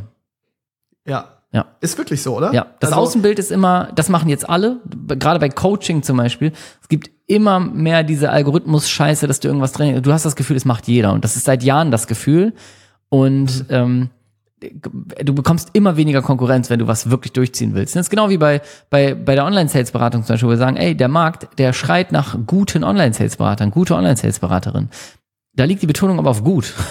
So, ne? Und ähm, das heißt nicht, ich pfeife mir den ganzen Inhalt rein und denke, ja, habe ich von der Struktur her verstanden, muss mal gucken, was jetzt passiert. Oder ich gehe dann aus der Ausbildung zum Beispiel raus und denke, ähm, ich bin sonst wer und die Welt hat auf mich nur gewartet. So, die Arbeit fängt dann halt an. Und so ist das immer. Wenn man was lernt, was neu ist, dann fängt die Arbeit, nachdem man es gelernt hat, an. Und Ja. das ist in allen Bereichen so. Wenn du wirklich erfolgreich werden willst und bereit bist, richtig durchzuziehen, immer weniger Menschen sind bereit, richtig durchzuziehen. Egal in welchem Bereich. Das ist einfach Fakt. Du kriegst immer weniger Konkurrenz. Ja, weil halt keiner mehr Meisterschaft erlangen will. Und Ja. um Meisterschaft zu erlangen, musst du erstmal akzeptieren, dass du beschissen bist am Anfang. Du bist ein beschissener Online-Sales-Berater oder eine beschissene Online-Sales-Beraterin am Anfang. Das hat aber nichts mit der Ausbildung zu tun. Ja, aber das tut weh. zu tun. Das tut weh, ne? Und Das der, der einfache Weg ist, du, direkt dann zu sagen, Scheiße ist doch nichts für mich. ah, ich bin doch nicht der Typ für. Ah, nee, ich glaube, ich breche das ab. Nee, oder ich frage mal nach einer Pause oder ah, nee, ah, das ist so schade, ich habe es mir anders vorgestellt und mal gucken, vielleicht mache ich dann übernächsten Monat weiter und so. Aber das zu akzeptieren, ey, ne, ich weiß, was ich nicht weiß, so Stichwort Fahrschule. Ne? Im Kopf bin ich mit 16 schon richtig geil Auto gefahren. Und das allererste Mal in der Fahrstunde, da trifft dann nämlich die Fantasie auf die Realität. Und dann ist das nach drei Sekunden abgesoffen. Man hat panische Angst. Man guckt überall links und rechts, bremst und ist eigentlich völlig überfordert. Dann das festzustellen, ist eigentlich genauso, da sitzt halt ein Fahrlehrer neben und dann macht man halt weiter, weil man weiß ja, man will den Führerschein. Aber in der ganzen Coaching-Szene heutzutage, pff, da denken sie, eine Fahrstunde, nee, komm, doch nichts für mich Autofahren, so, ne? Und das ist gefährlich. Ja, ich überlege gerade, ob ich da jetzt noch weiter rein will, sonst würden wir uns in einer Endlosschleife drehen. Aber vielleicht, okay, wir, wir, ich schließe das Thema, wir schließen das Thema vielleicht mal an der Stelle einfach ab. Wir sind ja auch schon 50 Minuten am Start. Ich erinnere mich nur daran, dass ich gesagt habe, du hast da mehrere Türen aufgemacht mit dem, was du zuletzt gesagt hast. Und da waren wir einmal beim Imposter-Syndrom, da haben wir drüber mhm. gesprochen. Mir ging es aber auch noch um einen weiteren Punkt und das war nämlich, wenn du, also das Thema Ego nochmal, vielleicht, mhm. wenn du es nicht mehr schaffst, deine Befriedigung daraus zu ziehen, dass du die Person bist, die das alles selber gemacht hast. Was sind aktuell deine Strategien? Also dein Ego will ja trotzdem befriedigt werden. Das ist ja auch nichts Schlechtes zu mhm. sagen, ich möchte Bedeutsamkeit haben. Das ist ja. ein urmenschliches Bedürfnis, was wir nicht nur, also was ich dann verteufeln sollte, wenn es übermäßig überhand nimmt, dann ist mhm. es vielleicht pathologisch irgendwann. Aber ich sag mal, auch du hast, wie jeder Mensch auch, das Bedürfnis danach irgendwie, ja, Bedeutsamkeit zu erlangen. Wie, mhm. woher ziehst du jetzt deine Bedeutsamkeit Ziehst du die jetzt quasi aus, ich habe ein Unternehmen, ich habe hier Mitarbeiter, ich ernähre Familien, ist es das? Mm, pff, nee, also vielleicht noch, wenn mich jemand angreift. Wenn mich jetzt jemand provoziert ja. und sagt, hier, du bist ein äh, Loser und nix, dann würde ich aus dem Reflex vielleicht irgendwie mal sagen, so, pff, du bist ein Spacken, von dir fühle ich mich nicht angegriffen, guck mal, was ich gemacht habe, was ich hier gerade alles tue okay. und guck mal, von wo du kommst. Das aber wirklich maximal noch an so einer Situation. Ansonsten, ja. ähm, nee, meine Bedeutsamkeit ziehe ich daraus, fast gar nicht mehr. Ich habe schon so diesen Antrieb in meinem Kopf, es warten noch zehn Unternehmen darauf gegründet zu werden. Das heißt, ich habe mich sehr in meiner Identität gefunden. Ähm, ich habe sehr krass gelernt, dass wenn man wirklich, wenn man dem Ganzen Vertrauen schenkt, dass es wirklich funktionieren kann, ähm, also dass ich selber ich selbst sein kann, weil ich habe mich eigentlich 35 Jahre lang irgendwie nicht ernst genommen, weil ich halt ein ADHS-Kopf bin und irgendwie alles Mögliche anzünde, aber nichts zu Ende mache. Und im Unternehmertum habe ich gelernt, auf der einen Seite habe ich gar keine Alternative, außer etwas mal durchzuziehen und habe dadurch gelernt, aha, wenn es sein muss, kann ich das wohl irgendwie, aber wenn ich 20 Musikinstrumente lernen wollte früher, dann habe ich einfach keinen höheren Zweck, habe ich dann aufgehört. So kann ich ein bisschen cool, ging schnell, super. Aber warte mal, warte mal kurz, Timo, mhm. da will ich kurz noch mal rein, weil das Ding mhm. ist, ich der Vergleich hinkt ein bisschen meiner Meinung nach, weil guck mal, als Unternehmer brauchst du Dinge ja nicht zu Ende bringen, als Selbstständiger solltest du es tun, als Unternehmer Das meine ich ja, das meine ich ja, aber der Weg, der Weg zum Unternehmer war ja das, ich meine, als ich das erste Mal ah, okay. eingestiegen bin mhm. und das angefangen habe, da war ich ja im Grunde, also da waren wir zu zweit oder sowas, da musste ich die Dinge durchziehen, sonst wäre das genau. vor die Hunde gegangen. Das war im Grunde, ja. also ich korrigiere dann, du hast recht, das war im Grunde, ich habe zwar ein Unternehmen gehabt im Handelsregister, war aber im Grunde ja noch selbstständig, maximal selbstständig mit Team. Ähm, ja, genau. Also und, und da habe ich dann gemerkt, okay, wenn du, wenn du dafür irgendwie brennst, dann, dann kannst du das auch mal. Mm, aber mittlerweile habe ich mich in dieser Unternehmeridentität gefunden und woraus ich Bedeutung erlange, ist aus den verrücktesten kleinen Dingen, die, die jetzt möglich sind dadurch. Und das sind eigentlich wirklich, das sind Dinge zum Beispiel, wo ich ganz viel Bedeutsamkeit draus ziehe, ist, äh, ich mache einmal im Monat, äh, einmal in der Woche gerade, ähm, jetzt seit zwei Wochen nicht stattgefunden, aber sonst mache ich einmal in der Woche gerade ehrenamtlich, bin ich einen Tag im Kindergarten aktiv von meinem Sohn. Und dann machen wir einen, so einen Vorschul, mit allen Vorschulkindern immer einen so einen Ausflug. Dann gehen wir mit denen, machen so einen kleinen Wandertag mit denen, so mit Rucksäcken und so weiter. Und das ist zum Beispiel ein Ort, da ziehe ich Bedeutsamkeit raus, weil ich merke, ähm, dass das voll schön ist und ich kann voll gut mit Kindern, ich, ich, ich liebe das und ich merke, dass diese, also das, das dankbare Wesen und die freuen sich und die finden das toll, dass ich ja mitgehe und so weiter. Die ErzieherInnen sind irgendwie dankbar, dass sie jemand haben, der darauf Lust hat, Unterstützung hat und so weiter das ist so ein Tag, da ziehe ich maximale Bedeutsamkeit raus, aber nicht jetzt irgendwie, weil ich Anerkennung von zwei Fünfjährigen bekomme, sondern weil ich merke, guck mal, durch das, was du aufgebaut hast und das Leben, was du dir erschaffen hast, hast du die Freiheit, das tun zu können und dich auf Dinge zu konzentrieren, die vielleicht ein bisschen mehr Wert haben, ähm, jetzt will ich, kann ich nicht vergleichen, dass eine Online-Sales-Berater-Ausbildung, ob die jetzt mehr oder weniger Wert hat als ein Kindergartenkind, was mich beim Ausflug mit dabei hat. So, ne? Schwierig also, da von Wert zu Auch ein genau. sehr schwieriger Vergleich, aber ich hoffe, das wird deutlich, was ich meine. Ich habe halt jetzt andere Möglichkeiten, aus denen ich Bedeutsamkeit ziehen kann. Zum Beispiel ähm, Dinge, die halt nicht schillernd sind und nicht groß, weil ich mache jetzt kein, gut, jetzt habe ich es im Podcast erwähnt, aber ich laufe jetzt nicht durch die Weltgeschichte und hab die und sag, oh, ich bin so cool, weil ich einmal im Tag mache ich da, äh, einmal die Woche mache ich da so einen Kindergartenausflug mit und da engagiere ich mich noch und da. Ich brauche damit nicht pausen, sondern ich bin damit selber total glücklich. Und das ist für mich eigentlich echte Bedeutsamkeit. Und ich ähm, mhm. spiele zum Beispiel mit dem Gedanken, ich habe hier beim äh, in Düsseldorf mich bei so einer Nachbarschaftshilfe angemeldet, wo man ehrenamtlich ähm, ältere Leute zum Einkaufen und zum Arzt fährt und so weiter.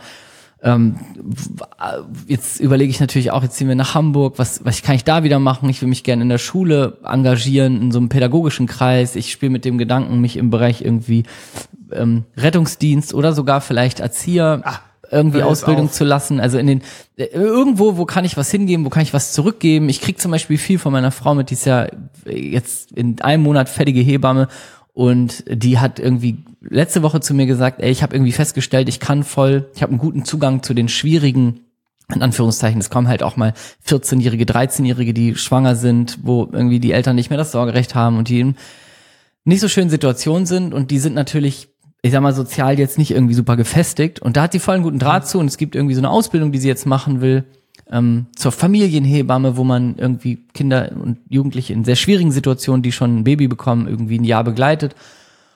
Und da kann ich voll viel mir im Moment draus nehmen, dass ich mir eher denke, ja, guck mal, vielleicht machst du auch noch mal irgendwie, vielleicht kannst du irgendwie was Cooles für Kinder aufbauen, vielleicht kann man so eine Elterninitiative mal gründen.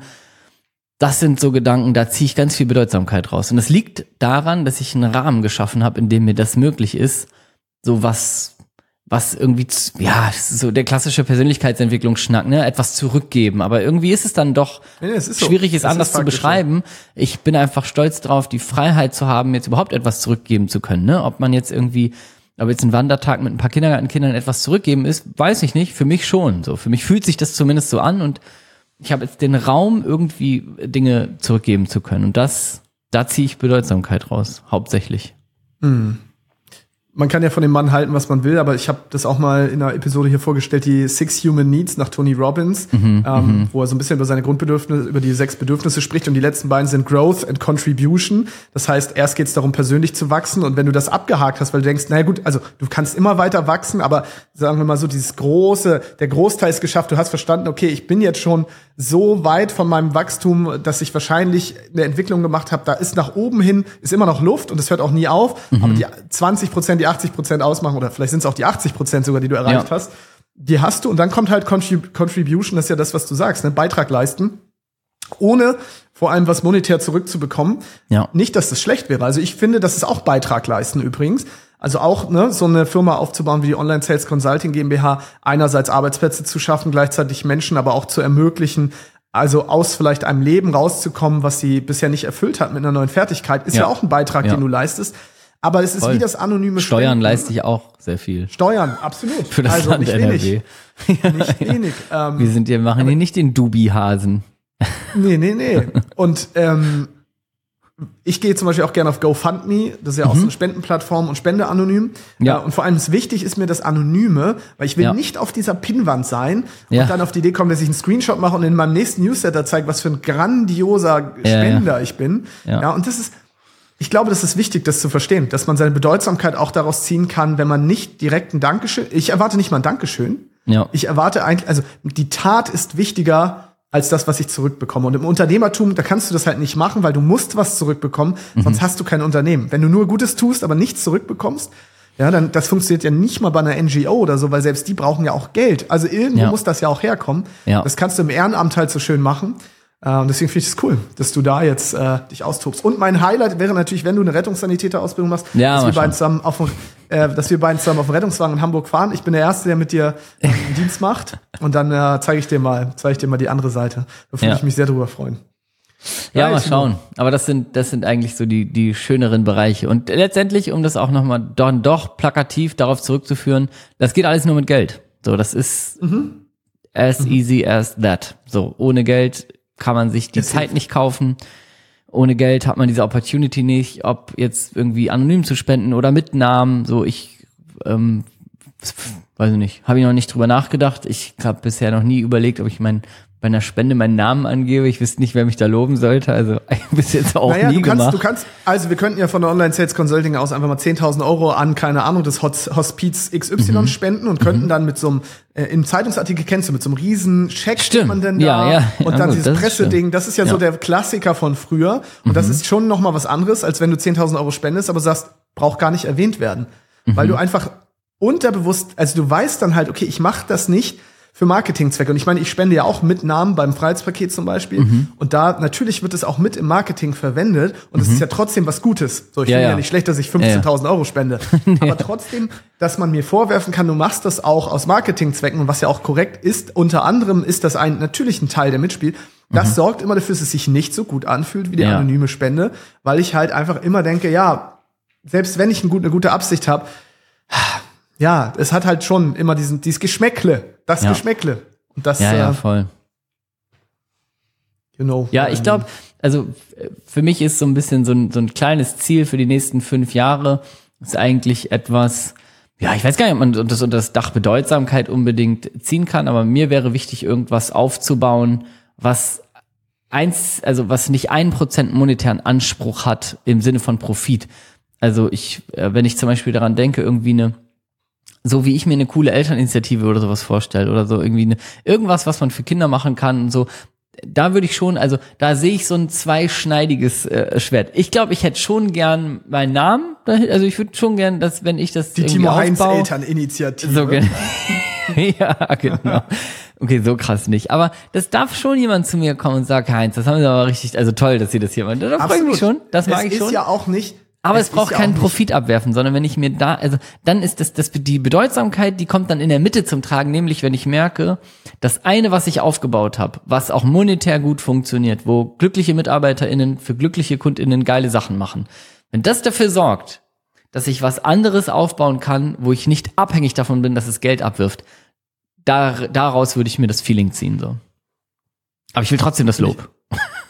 Ja, ja, ist auch okay. Also ich finde, also un, ohne Lob funktioniert das auch nicht. Ähm, nee, das ist schon also sehr, sehr schwer. Nicht. Also ich, ich wollte sagen, bei dir ist glaube ich noch schwer. Bei mir ist so, mich kann man nicht loben. Das ist eine andere andere Geschichte. Da ja. müssen wir jetzt therapeutisch reingehen, dass es nicht möglich ist, mich zu loben. Ähm, ja. Aber ich habe auch gesagt, wenn, dann muss es noch ein Projekt geben, wo es egal ist, äh, ob es Profit abwirft oder nicht. Jetzt bei so Non-Profit-Geschichten ist es natürlich so, dann geht's eh einen guten Zweck. Aber ich würde auch ein Café eröffnen und würde sagen, na gut, selbst wenn es nicht funktioniert hat, ich, es hat nicht meine Existenz bedroht. Ey, das ist übrigens witzig, dass du sagst. Das ist tatsächlich wie so ein kleiner Traum, also ich glaube, ich weiß nicht, also Menschen wollen, glaube ich, ich glaube, es ist, ist, der Mensch wird geboren mit dem Wunsch, ein Café oder eine Bar mal zu eröffnen oder ein Club. Eins ja, von drei ja. will man irgendwie machen. Ich weiß auch nicht warum, aber ich habe auch schon darüber nachgedacht, wie geil wäre das, wobei das halt wirtschaftlich, da müsste es in anderen ähm, Firmen in Zukunft noch, noch einen Tick besser laufen. Aber ich habe auch schon überlegt, stell dir vor, du könntest ein Café eröffnen, Menschen bezahlen, die dort happy sind geile mhm. Produkte, mhm. nachhaltige Produkte irgendwie und irgendwie und du bräucht und es könnte dir jeden Tag am Ende beim Kassensturz egal sein, ob das Plus oder Minus ist. Also du kannst ja. es einfach da lassen, das Café und ein Happy Place gründen und was weiß ich oder so ein Kindercafé. Also ich habe es im Moment mit Esi, ich habe da große Ziele. Ähm, irgendwie sowas aufbauen und das könnte nicht sein, dass die Leute irgendwann sagen, ach schade, die haben es nicht geschafft, weil die haben doch zu wenig Kunden, sondern fuck it, Alter, das ist wir sind da und wir bleiben hier so. Das ist ja, so du musst nice. es dann halt querfinanzieren. Das, aber gut, wenn du eh genug über hast, ist kein Problem. Das einzige Problem ist natürlich, dass der Staat, wenn du es nicht schaffst, das Profit Dass du Liebhaberei. Lieb, Liebhaberei vorwirft und das Ding schließt. Ne? Ja gut, dann, heißt, können, dann können wir beide ja wohl einmal am Tag dann ein Stück Kuchen für 5000 Euro kaufen gehen, oder nicht? High Price so Blattgoldkuchen. Ja, wir machen so ein High Price. Wir, wir setten erst die Leute, wenn die ins Café wollen. Die werden, also okay, das heißt, die werden qualifiziert auf Einkommen. Die werden am dann, Eingang äh, qualifiziert, wie viel Kuchen die sich mhm. leisten können, ob die wirklich auch entscheiden sich für ein teures Stück Kuchen oder ob die nur überlegen wollen. Und ob die auch genug Hunger haben. Ob die genug, genug Hunger haben, genau. Ob ja. sie alleine oder zu mehreren kommen. Mhm. Das müsste man natürlich vorher abklären, ne? Da könnten ja dann auch Online-Sales-Beraterinnen nachher, nachher im Café arbeiten, weil es würde ja Absolut. dann Sinn machen. Ja, als Türsteher quasi. Als Türsteher, als Gatekeeper. Ich bin Kaffee-Sales-Berater. Coffee Setter. Coffee Setter. Finde ich gut. Das ist nicht schlecht. Ach, man kann, ein Hype kann man um alles kreieren. Ich sag mal, wenn du dich telefonisch vorqualifizieren musst, um in einen Café zu kommen, haben wir ganz schnell so einen Berghain in Kaffeeform. Ich möchte, also vielleicht, wo du das gerade sagst, Berghain in Kaffeeform, vielleicht noch so als Abschluss. Was würdest du es unterschreiben? Meine, ich sage das ganz oft, du hast kein, keine Ahnung, was Unternehmen, also füll deine Dienstleistungen, also pack deine Dienstleistungen rein, sondern im Grunde genommen bist du ein Marketing- und Vertriebsunternehmen, das nebenbei auch noch eine Leistung erbringt. Ja. Was sagst du zu dieser Aussage? Bewerten Nee, Sie diese 100 Aussage. Prozent, 100 Prozent. Also anders, ich würde sogar so weit gehen sagen, wenn du das nicht verstanden hast, kannst du eigentlich nicht erfolgreich werden. Und wie kriegen wir es hin, dass ähm, Menschen aber verstehen, dass das nicht bedeutet, meine Leistung ist jetzt scheiße, die ist mir egal, hier geht's nur um Cash, weil das ja, ist die, ja die die Gefahr. Leistung, also die Leistung ist ja im Grunde die Basis dafür, dass du ein Marketing- und Vertriebsunternehmen überhaupt dir erlauben darfst zu sein. Aber ich sag mal, die, Mhm. die Basis ist ja ein Produkt, das muss ja nur mal, also wir müssen ja im Grunde zehn Leute durchgelaufen sein durch das Produkt, so dass du sicher sagen kannst, mit der und der Voraussetzung kannst du kommen, das und das macht das Produkt und am Ende funktioniert das und das so und so oder du hast das und das gelernt. Und wenn das funktioniert für die Leute, dann ist es meistens so, dass die, aus meiner Sicht, die meisten selbstständigen Unternehmer sich da drin verlieren, sich selber zu erzählen, dass das Produkt noch nicht gut genug ist. Also das kenne ich ja auch von mir selber. Und sich dann nicht zu trauen, nämlich ein Marketing- und Vertriebsunternehmen zu werden, weil sie irgendeine noch nicht selber angeguckte Angst haben, ja, die zehn fanden das jetzt vielleicht gut, aber wenn jetzt 150 kommen, werden die das auch gut finden? Und die Antwort ist, nö. Da werden dann zehn dabei sein, die es scheiße finden. Aber dann geht's darum, entweder mit den zehn Leuten einen coolen Weg zu finden oder zu akzeptieren, dass es halt nicht für jeden passen kann. Aber wenn man das nicht akzeptiert, dann wird man immer auf so einer kleinen Größe bleiben. Und wenn man nicht auf einer kleinen Größe bleiben möchte, dann muss man sein für sich getestet gutes Produkt nehmen und das skalieren sozusagen. Und das geht nur, wenn man ein Marketing- und Vertriebsunternehmen ist, was als Basis immer noch das gute Produkt hat. Herrlich. Amen. So Amen. Timo. So ist das. Letzter Tipp, wie wird man, wie baut man Millionenunternehmen auf? Schnell mal als letzter kleiner Tipp, aber von dir, wo du eins, wo du, wo du jetzt ja auch äh, eins aufgebaut hast, wäre das doch nochmal nett für all diejenigen, die sich fragen, kann ich das eigentlich auch? Wenn der Timo Heinz mit seiner komischen Mütze, die man jetzt nicht sieht, weil das ein Audiopodcast ist, aber ich sehe es, wenn gute der das Mütze. schafft, ist eine sehr gute Mütze. Aber wenn der das schafft, müsste ich das doch auch schaffen. Was ist jetzt da? Warum, warum hast du ein Millionenunternehmen und warum, keine Ahnung, 90 Prozent ja nicht. Ich glaube, es ist statistisch so. Das, ich glaube, nur 10 Prozent der Unternehmen in Deutschland schaffen es auf eine Million Umsatz und mehr. Das heißt, du gehörst zu den Top 10 Prozent. Was, warum? Warum, Timo?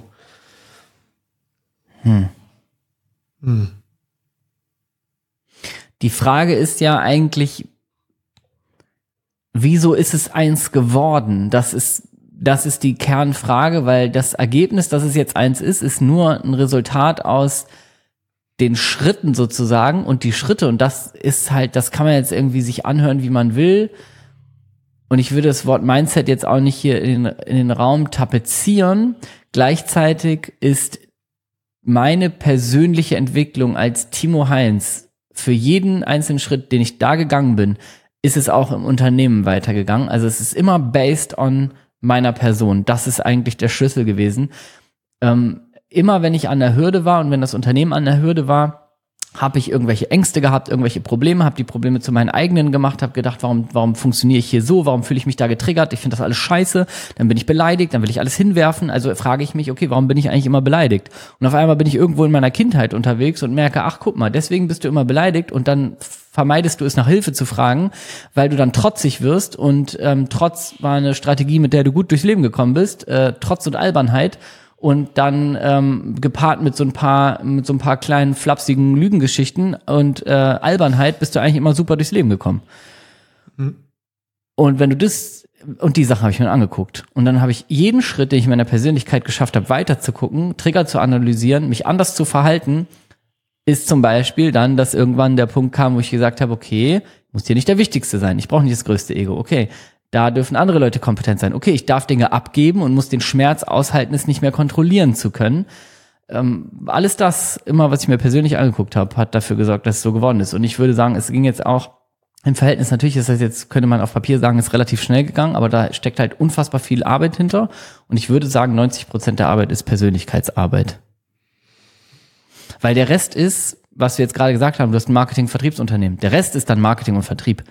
Ähm, wir haben ein tolles Vertriebsteam, da braucht man gute Leute für, die bilden wir aus. kann ich also jedem weiterhelfen. Ähm, so, wir, du brauchst irgendwie gutes Marketing, das kann man wenn man gute Zahlen hat, kann man sich da irgendwie jemanden für einkaufen oder man lernt das selber. Aber im Grunde, ich meine, es gibt Strategien, die schon immer funktioniert haben, die immer noch funktionieren.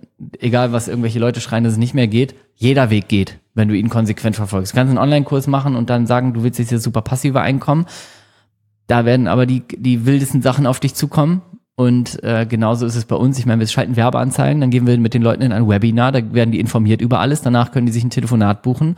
Und äh, in diesem Telefonat wird geguckt, passt es, passt es nicht. Und dann kriegen die ein ähm, Strategiegespräch, also ein Sales Call. Und am Ende wissen die alles und kaufen oder kaufen nicht. Die Journey ist manchmal drei Tage lang zwischen, ich sehe eine Werbeanzeige und ich bin jetzt Kunde in Online Sales Academy. Und das hat relativ wenig mit mir persönlich zu tun. Also das ist, das kann jeder einrichten. Aber das funktioniert halt auf einer bestimmten Größe. Und wenn man größer denkt, kommen größere Probleme. Oder die gleichen Probleme fühlen sich intensiver an und ich bekomme Angst. Und das hatte ich auch sehr viel ich meine nicht, ne, wir waren einmal gemeinsam ähm, kurz vor der Insolvenz, was nicht daran lag, dass das Produkt scheiße war oder Marketing nicht funktioniert hat, sondern dass wir einfach. Nach dem äh, erfolgreichsten Monat übrigens. Nach dem erfolgreichsten Monat, den wir je hatten. Also was einfach nicht logisch war, sondern irgendwie eine Verkalkulation von irgendwelchen Cashflow-Sachen und schieß mich tot in irgendwelchen Tabellen. So, da muss ich, aber das, das, bringt nichts, wenn ich mir dann das System Firma angucke, sondern muss ich halt wieder mich angucken. Sagen, okay, was ist passiert? Was hast du für eine Entscheidung getroffen? Warum hast du eine Entscheidung getroffen? Ah, du hast eine relativ über über, über, ähm, nicht, wie, wie heißt es, übereilige Entscheidung getroffen, im Sinne von, geil, das wird gerade größer, mach mal noch größer. So, das heißt, mhm. aha, eine ego-basierte Entscheidung. Ich würde nicht sagen, dass es Gier war, sondern eher so eine, so, so, ja auch nicht Goldgräberstimmung, weil ich damit, ich will damit nicht die, die Menschen entwerten, weil das schon immer um die Menschen geht, die da reinkommen. Gleichzeitig war es natürlich, wenn man irgendwie mitkriegt, da klappt irgendwas. Das ist so das Gefühl, wie wenn man drei Runden hintereinander beim Roulette gewinnen würde und sich denken würde, ja, ja eine vierte, logisch. Jetzt noch mal mhm. alles auf Rot, so. Und dann gehe ich aber nach Hause, so, ne? Und das war natürlich einfach eine ganz persönliche Entscheidung, wo ich mich auch, da haben verschiedene Menschen auf mich eingewirkt, inklusive ich selber. Und da habe ich daraus gelernt. Und das wird mir nicht wieder passieren, aber auch nicht, weil ich ein besserer Geschäftsführer auf Papier geworden bin, sondern weil ich emotional neue Triggerpunkte an mir herausgefunden habe, die übrigens auch in meinem Privatleben auf einmal äh, aufgeploppt sind, wo ich gemerkt habe, warum entscheide ich, wie ich entscheide? Warum reagiere ich auf bestimmte Reize, wie ich da reagiere? Aha, geil. Durchdrungen und jetzt äh, arbeite ich mit der äh, hier Reismethode immer, ne? Also jetzt äh, weißt du kennst die wahrscheinlich, also wenn irgendwas aufkommt, irgendwas emotionales, dann check ich das erstmal alles ab, analysiere erstmal, was will der Gedanke von mir, warum macht das jetzt ein Gefühl, wie sieht das Gefühl aus. Dauert zehn Sekunden, hat mein ganzes Leben verändert, ne? Aber man muss halt bereit sein, das dann zu machen. Und deswegen würde ich sagen, warum habe ich das? Weil ich nicht aufgehört habe, an mir persönlich zu arbeiten. Und das Business zu bearbeiten, das, das kann jeder. Das kann einfach jeder. Ich kann mir eine Marketing, eine Vertriebsagentur ähm, engagieren für ein paar tausend Euro im Monat, dann machen die das alles für mich. Muss ich ja nicht mal können. Geht ja alles. Aber ich muss halt persönlich das aushalten. Und ich muss auch aushalten können, ähm, solche Summen überhaupt anzunehmen, weil das zeugt, das macht dann auch sehr viel Druck, auch vielen Leuten ein tolles Ergebnis zu liefern. Und ab einer bestimmten Größe geht das nicht mehr zu 100 Prozent immer glatt. Das ist ja, ne, also Coca-Cola oder was ich, ist jetzt natürlich ein Vergleich sehr weit nach oben, aber die können auch nicht dafür sorgen, wenn da einer in der Zentrale sitzt, der kann nicht dafür sorgen, dass alle immer super zufrieden und glücklich mit ihrer Cola sind. So, die ist halt in irgendeinem Restaurant mal ungekühlt und dann sagen die Cola Scheiße. so ne, also das funktioniert halt nicht. So und das muss man aushalten können und dann eher erleben, okay, wie baue ich Systeme und Prozesse und setze die richtigen Menschen an den richtigen Ort und das schafft man nur, wenn man an sich persönlich ähm, sehr viel arbeitet, weil da wartet ja die nächste Herausforderung. Auf einmal habe ich Verantwortung für Menschen. Fuck. War für mich auch super schwer am Anfang. War für mich teilweise krasser als Verantwortung für meinen eigenen Sohn zu haben, weil die ist mir ins Leben geboren worden. So, das ist einfach, die ist logisch. Die ist ganz logisch dafür, Verantwortung zu übernehmen. Da hat man Angst, da hat man manchmal Sorgen, Nöte und so weiter, aber die wirken nie fehl am Platz. Aber auf einmal Verantwortung für fünf Menschen zu haben, wo du denkst, ach stimmt, die haben ja auch eine Familie, ah, die haben auch einen Freund, ah, die mhm. wollten da auch in Urlaub und so das ist nicht natürlich. Die haftet man sich ja an, diese Verantwortung. Und das hält man nur aus, wenn man an sich persönlich wieder arbeitet. Mit dieser Verantwortung umzugehen, die, gut zu begleiten und mit einem selber auch so zu arbeiten, dass man auch damit happy und ruhig sein kann, ne? Ja. Ich hatte überlegt, diesen Podcast hier mal Inside Out zu nennen, weil das beschreibt eigentlich das ganz gut, was du gerade gesagt hast, so dieses Ja. von innen nach außen. Ne? Und da gibt's ja auch diesen Goethe-Spruch wieder, nichts ist innen, nichts ist außen, denn was drinnen, das ist draußen. Ähm, und es stimmt. Und es klingt vielleicht ein bisschen metaphysisch esoterisch manchmal, wenn man das so sagt, aber den Erfolg auch ertragen und zulassen zu können. So paradox das für jemanden klingt, der nicht erfolgreich ist, weil ab, das ist nur, das kannst du nur spüren, wenn du erstmal auf der Erfolgsstraße bist. Vorher denkst du, warum sollte ich abblocken, erfolgreich zu werden? ja. Weil es eben auch Schattenseiten des Erfolgs gibt und die sind unter anderem mehr Verantwortung übernehmen zu müssen, vielleicht eine andere Stellung in der Gesellschaft oder in seinem sozialen Kreis zu haben. Ja. Und das ist ja, da, also da habe ich auch noch ein Buchprojekt und das heißt Erfolg ertragen oder Erfolg aushalten, weil das ist so ein spannendes Thema. Ich würde da gerne Ja. mehr drüber reden, weil das kaum jemand thematisiert, weil es ja auch nicht so viele gibt, logischerweise, die an diesem Punkt ankommen. Das sind die Leute, die an einem Punkt kommen, wo sie sagen, okay, ich hab jetzt irgendwie was, aber irgendwie komme ich jetzt auch nicht weiter. Und die meisten würden die aber schon als erfolgreich bezeichnen. Du warst ja auch Ja. vorher schon erfolgreicher als vermutlich viele in deinem Um- Umfeld, zumindest was finanzielles und so weiter angeht. Und sich jetzt auch zu fragen, ah, warum will ich noch erfolgreicher werden? Welchen Sinn macht das überhaupt für mich? Du musst ja was, auch einen Grund finden, warum soll ich mir die Scheiße antun, noch mehr Verantwortung zu übernehmen, noch Ja. mehr zu arbeiten vielleicht, wenn doch jetzt eigentlich schon, ich meine, ich weiß ja auch, was du verdient hast von Stunde null bis heute. Und Mhm. selbst jetzt könnte ich sagen, Timo, du verdienst mehr als vermutlich, du, um das zu verdienen, was du verdienst, muss man in Deutschland vermutlich irgendwie Chefarzt sein. Oder Ja. vielleicht Oberarzt, Chefarzt so. Und jetzt könnte man doch sagen, das reicht doch. Hör doch auf. Was willst du denn noch mehr? Ja, wobei interessanterweise, das muss man auch mal einfach sagen, also ich glaube, bei dir ist es ja ähnlich. Ähm, verdienen heißt erstmal, es liegt auf irgendwelchen Konten und Geschäften rum. Von mir als Privatperson, ich zahle mir ja jetzt, also mein echtes normales Gehalt, ich bin ja auch angestellt in meiner eigenen Firma und ich zahle mir jetzt weniger Gehalt aus, als ich damals zum Beispiel als Online-Sales-Berater, als Online-Sales-Berater damals Ja. habe ich das Doppelte und Dreifache verdient. Ne?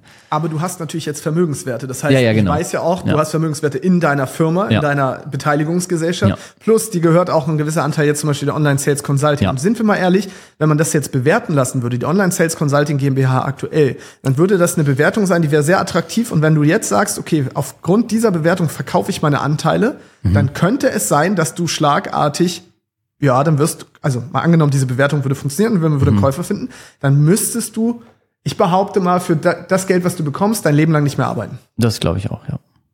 Ja. Aber witzig auch, weil du das jetzt sagst, das macht gar nichts mehr mit mir, ne? So, das hätte mir früher, hätte da, hätte ich dir sofort gesagt, dass es mir nur darum geht. Mittlerweile bin ich halt irgendwie auf so einem anderen Weg und äh, Weg unterwegs, dass mich das gar nicht mehr, es ist, du erreichst mich damit gar nicht mehr. Du könntest mich damit nicht provozieren, du könntest mich damit auch nicht anreizen, dass ich auf einmal wie so ein, wie so ein hechelnder Hund irgendwo hinrennen. So, ich, ich sagen, ja, okay, es ist schön, dass du sagst, freut mich. Ich bin hier aber noch nicht fertig, weil das kann noch viel geiler werden. So und Ja. das ist ja, also Erfolg ertragen tatsächlich ähm, ist, also ich finde es ein spannendes Thema. Ich weiß nicht für wie viele Leute das, die hier jetzt gerade zuhören, spannend ist, aber Doch, ich ich, glaube, es ist für viele, also ich kann ich habe das festgestellt, viele krass sehr, festgestellt. Also meine Natur, meine, mein Naturell neigt dazu, sobald was erfolgreich ist, das kaputt zu machen und was Neues zu bauen. Also ich, ich bin eigentlich so, wenn man das im echten Leben manifestieren würde, wäre ich so ein Typ, der sagt, ich träume schon immer davon, ein Haus zu haben und dann baue ich das und das Bauen macht mir unfassbar Spaß und dann richte ich das ein und dann kommt da die geilste Technik rein. Und sobald das fertig ist, mache ich das platt und baue irgendwo anders wie ein Neues, weil ich festgestellt habe, mir macht das Bauen eigentlich Spaß und mit dem Ergebnis kann ich gar nicht umgehen, weil ich das gar nicht aushalten kann. Und das ist bei mir bei Erfolg tatsächlich auch oft so, dass ich mir sage, ich halte das eigentlich gar nicht aus. Ich ein bisschen will ich alles kaputt machen und dann neu aufbauen, weil auch fürs neue Aufbauen kriegt man im Übrigen ja auch mehr Anerkennung, weil den Prozess etwas aufzubauen, das kriegen viel, viel mehr Leute mit, ne? Und den Erfolg ertragen zu können manchmal ist, äh, ja, das ist tatsächlich manchmal sportlich, weil auch, und das ist eigentlich so mein, mein Haupt, mein Hauptpunkt in der Sache, ich bin da mittlerweile schon gut weit gekommen, aber so der Punkt, der am krassesten ist, ist, dass ja auch umso weiter du kommst, umso weniger hast du Leute um dich herum, die deine Probleme kennen. So, wenn ich jetzt sage zum Beispiel, scheiße, die Bahn streikt und das ist jetzt wirklich mein echtes Problem und ich komme mit dem RE6 nicht zur Arbeit, das können alle möglichen Leute nachvollziehen, so, ne? Dann, dann kann man sich austauschen, dann fühlt man gegenseitig Emotionen. Auf der Arbeit, wenn ich 20 Kollegen um mich rum habe, dann meckere ich, weil das System ausgefallen ist. Verstehen alle am Supermarkt, die Kasse ist voll, alle können miteinander resonieren.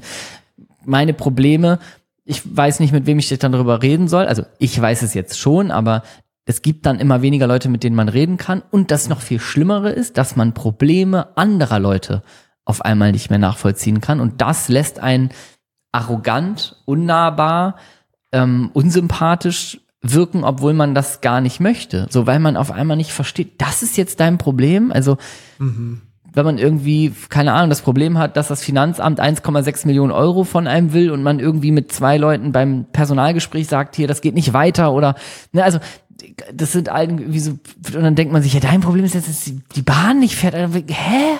So, und, aber man muss halt verstehen, dass jedes Problem von jedem Menschen gleich viel wert ist auf der Ebene, wo der Mensch halt gerade unterwegs ist. Und da macht halt den einen das emotional, dass der RI5 nicht fährt und der andere hat irgendwie Multimilliarden Euro oder was weiß ich, Personalproblem. Beide sind in ihrer Wahrheit ja mit einem echten Problem emotional konfrontiert. Aber soweit, umso erfolgreicher man wird, jetzt einfach mal nur so in Geld und, und hier in unserem Unternehmerkreis gesprochen, umso weniger kann man die Probleme anderer Menschen nachvollziehen. Und das geht natürlich auch ins Private. Ich kann das Problem meiner Eltern nicht nachvollziehen, meiner, meiner Frau, meinem Mann nicht nachvollziehen. Ich kann das Problem von den meisten Menschen in meinem persönlichen Umfeld überhaupt nicht nachvollziehen, weil ich denke, wie kann das, ich kann mich da nicht reinfühlen. Ich kann mich nicht reinfühlen, was jetzt das Problem ist. So. Ja. Das ist, glaube ich, das Schwierige. Ja, aber das Ding ist, Krisen sind halt Wahrnehmungskrisen und äh, es geht nicht darum, ob die Krise objektiv gesehen eine größere oder kleinere Krise ist, sondern wie du sie wahrnimmst. Und ja, das ist genau das, was du sagst, dass natürlich auch Krisen so ein bisschen sozialer Klebstoff sind. Das heißt, wenn es mir gerade nicht gut geht, mhm, dann kann mhm. ich das nutzen, um mich mit anderen darüber zu verbinden. Äh, so ein bisschen wie Alkohol ja auch. Ja, so, das äh, ja. verbindet nachher irgendwann, weil wir alle ähnlich auf einer ähnlichen, auf einem ähnlichen Level unterwegs sind. Wir sind alle irgendwie so ein bisschen dissoziiert. Mhm. Und, ähm, gerade als Unternehmer, und das ist, ich kenne das ja auch, aber der Vorteil ist, wir können uns austauschen ne, auf dieser ja. Ebene und gleichzeitig das, was du gesagt hast, auch ich verstehe die Probleme vielleicht von meinem Mann, von meiner Frau, von meinem Umfeld nicht mehr. Das ist halt auch was, damit muss man umgehen lernen und zwar auch zu verstehen, dass diese Menschen ja trotzdem subjektiv leiden mhm. und es ist für mich immer so eine Mischung einerseits aus Schauspiel, weil ich muss einfach, es wäre sonst asozial, wenn ich, ich kann mich ja nicht hinstellen und sagen, das interessiert mich nicht. Das heißt, ja. ich muss schon auch zeigen, hey, ich bin bereit. Und gleichzeitig habe hab ich natürlich auch diesen Prozess, der sagt, ja, wäre für mich jetzt kein Problem, kann ich nicht nachvollziehen, aber ich bin ja auch nicht in dieser Position. Ne, man darf ja. auch nicht vergessen, wie privilegiert wir sind durch das, was wir haben. Und dann trotzdem empathisch zu sein und nicht nur rational ja. empathisch, ja, ja, sondern auch wirklich das emotional nochmal nachvollziehen zu können. Das ist so eine Reise, auf der habe ich mich auch lange befunden. Inzwischen kann ich das einigermaßen, weil ich einfach auch verstehe, ich als Sascha, ich hatte auch in meiner Zeit als Angestellter Probleme, über die ich heute lache.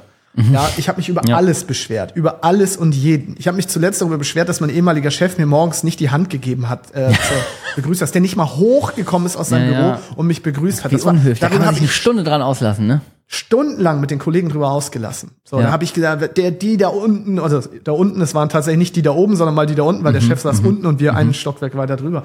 Aber ich war genau so ein Typ. So, und der Sascha heute, es bringt ihm ja nichts, also, also es bringt dem Sascha von damals ja nichts, wenn jetzt der arrogante Sascha von heute kommt als Unternehmer und sagt, du, das sind gar keine Probleme, ne? Ich habe Probleme, ich habe eine Betriebsprüfung, dann ja. habe ich hier einen, der mich da anklagt und da und da, da, da. Der sagte, ja, schön und gut, aber ähm, das interessiert ja. mich nicht. Da wären wir bei arrogant und unnahbar. Genau. ja, ja. Voll.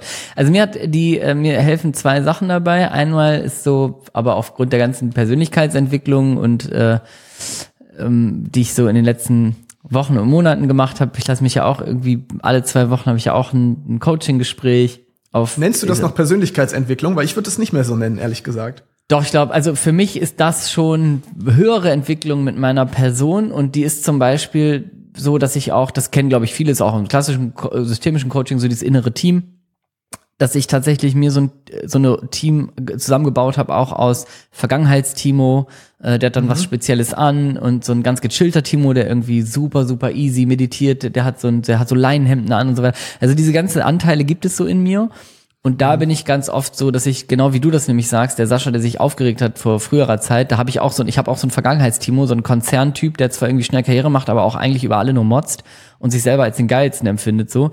Den nehme ich auch immer noch mal mit und die gucke ich mir dann meistens alle zusammen an, gerade wenn das so um Probleme geht, wo ich mir denke, ja, damals hättest du dich nämlich genauso verhalten und dann kann ich mich so ein bisschen so reinfrequentieren in das andere. Und das, äh, die, die andere Strategie, die mir immer hilft, und die habe ich ähm, auch im Coaching mit gegeben bekommen. Die hilft nicht nur, wenn man jetzt irgendwie sagt, ich bin so erfolgreich und kann meine kann Probleme nicht nachvollziehen, sondern generell in der Kommunikation Probleme von anderen, weil ich glaube, viele das muss gar nicht mit unbedingt den super Erfolg sein. Viele in der Selbstständigkeitsszene, in der ganzen Online-Bubble, die haben ja oftmals ein persönliches Umfeld, wo auch einfach ganz viele Probleme sind, die man nicht mehr checkt, weil man in einer anderen Welt lebt. Das ist gar nicht abhängig davon, dass man jetzt irgendwie erfolgreich ist, sondern dass man manchmal irgendwie denkt, ey, ich muss hier irgendwie bei Instagram den Content, ich muss hier zwei neue Kunden diesen Monat noch gewinnen. Hier mein Webinar ist abgekackt, ich will jetzt Instagram Werbeanzeigen schalten und so weiter und dann kommt das Problem von der Tante irgendwie beim Essen aus dem Alltag und man denkt so, hä, was weiß ich da mit deiner Chefin oder sowas? Ich bin selbstständig. Der Erfolg und mir hat eine Sache äh, geholfen. Ich denke leider auch immer noch nicht jedes Mal daran, aber ich finde die Strategie cool, deswegen teile ich sie und das ist die Ein-Fragen-Strategie. Und zwar, dass man wie aus dem Reflex auch wenn man, das muss man gar nicht fühlen. Man stellt das einfach, man stellt die Frage, um danach sich zu verbinden und sich kurz reinzuweiben ist. Person, keine Ahnung, an der Kasse heute war den ganzen Tag äh, so viel, boah, so asozial, mich hat eine Kundin heute so und so behandelt, bla bla bla, klassische Einzelhandelssituation, ich bin irgendwie hier online selbstständig, habe damit nichts zu tun, wird am liebsten aus dem Affekt sagen, ja, mach dich doch auch mal langsam selbstständig, weil das ist doch hier der heilige Gral, ne? Das sitzt mhm. auch an der Kasse. Aber dann in diese Einfragenstrategie zu wechseln, zu sagen, okay, was bedeutet das für dich? Hol mich mal ganz kurz, ne, so, so hol mich kurz rein. Was bedeutet das für dich? Was macht das mit dir? Wie meinst du das genau? Einfach eine Rückfrage irgendwie stellen, die so geframed ist eigentlich als Verständnisfrage und dann liefern diese Menschen eigentlich mehr Input und dann hat man Zeit zuzuhören. Und das hat mir geholfen. Manchmal denke ich jetzt schon dran, ist relativ frisch, dass ich es mitbekommen habe. Ähm, weil ich sag mal, bei mir privat knallen ja auch Welten aufeinander. Ich komme hier irgendwie aus dem Online-Unternehmertum, meine Frau kommt aus dem Krankenhaus und erzählt mir von irgendeiner Geburt. So, mich erdet das dann immer kurz. Ich merke, ach guck mal, es gibt viel viel wichtigere Sachen. Aber manchmal, wenn es dann heißt, ja und hier irgendwie heute war so voll und ich habe gar keine Mittagspause machen können, ne, dann ist das manchmal so, dass ich mir dann damit helfe, dass ich sage, ach krass, wie war, wie war denn das Szenario heute? Und dann erzählt sie ein bisschen und sagt, ja, es war so mhm. und hier die Hebamme da und die Kreissäle voll und so. Und dann habe ich Zeit zuzuhören und dann bin ich auch dabei. So, ne, aber so aus dem Reflex würde ich erstmal sagen, habe ich erstmal ein schlechtes Gewissen, weil ich irgendwie zwei Stunden im Café gehockt habe und mir das, äh, das beste Essen kommen lassen habe, so gefühlt, während sie nicht geschafft hat, zehn Minuten zu sitzen und ihre Tupperdose in sich reinzufüttern. Ne? Ja. Deswegen habe ich ursprünglich gefragt, warum äh, du das Persönlichkeitsentwicklung nennst, weil mhm. es geht auch da, ich finde auch in, dem, in den schönen Beispielen, die du genannt hast, geht es mhm. eigentlich um Emotionen. Es geht gar nicht so, es geht gar mhm. nicht darum, mhm. eine Persönlichkeitsentwicklung, sondern es geht oft darum, dass wir bestimmte Emotionen haben, die wir jetzt loswerden wollen. Zum Beispiel das Gefühl von Unzufriedenheit, das Gefühl von und wenn wir aber versuchen, auf dieser Sachebene zu sein, weil dann vergleichst du ne, und sagst, was willst du denn mir erzählen? Äh, ich habe das und das erlebt. Aber ja. eigentlich möchte jeder vielleicht nur mitteilen, ey, ich bin heute gerade, ich fühle mich einfach nicht gut. Und, und da ist, ist letztendlich der Kontext oft gar nicht so wichtig, sondern ja. es geht darum, dass die Personen ihre Gefühle ab- und ausleben wollen und du oft auch. Und wenn man durch diese Rückfrage zum Beispiel auf diese Ebene geht, was macht das mit dir? Wie, mhm. okay, dann komme ich ja auch in diese, ja, ich bin wütend dadurch. Und das ist ja, ja der eigentliche Kern. Deswegen äh, war das meine Frage, weil ich es inzwischen eher als emotionale Heilung sehe als Persönlichkeitsentwicklung, weil Persönlichkeitsentwicklung hat für mich dieses also Persönlichkeit, müssen wir erstmal überlegen, was heißt Persona, das ist griechisch die Maske.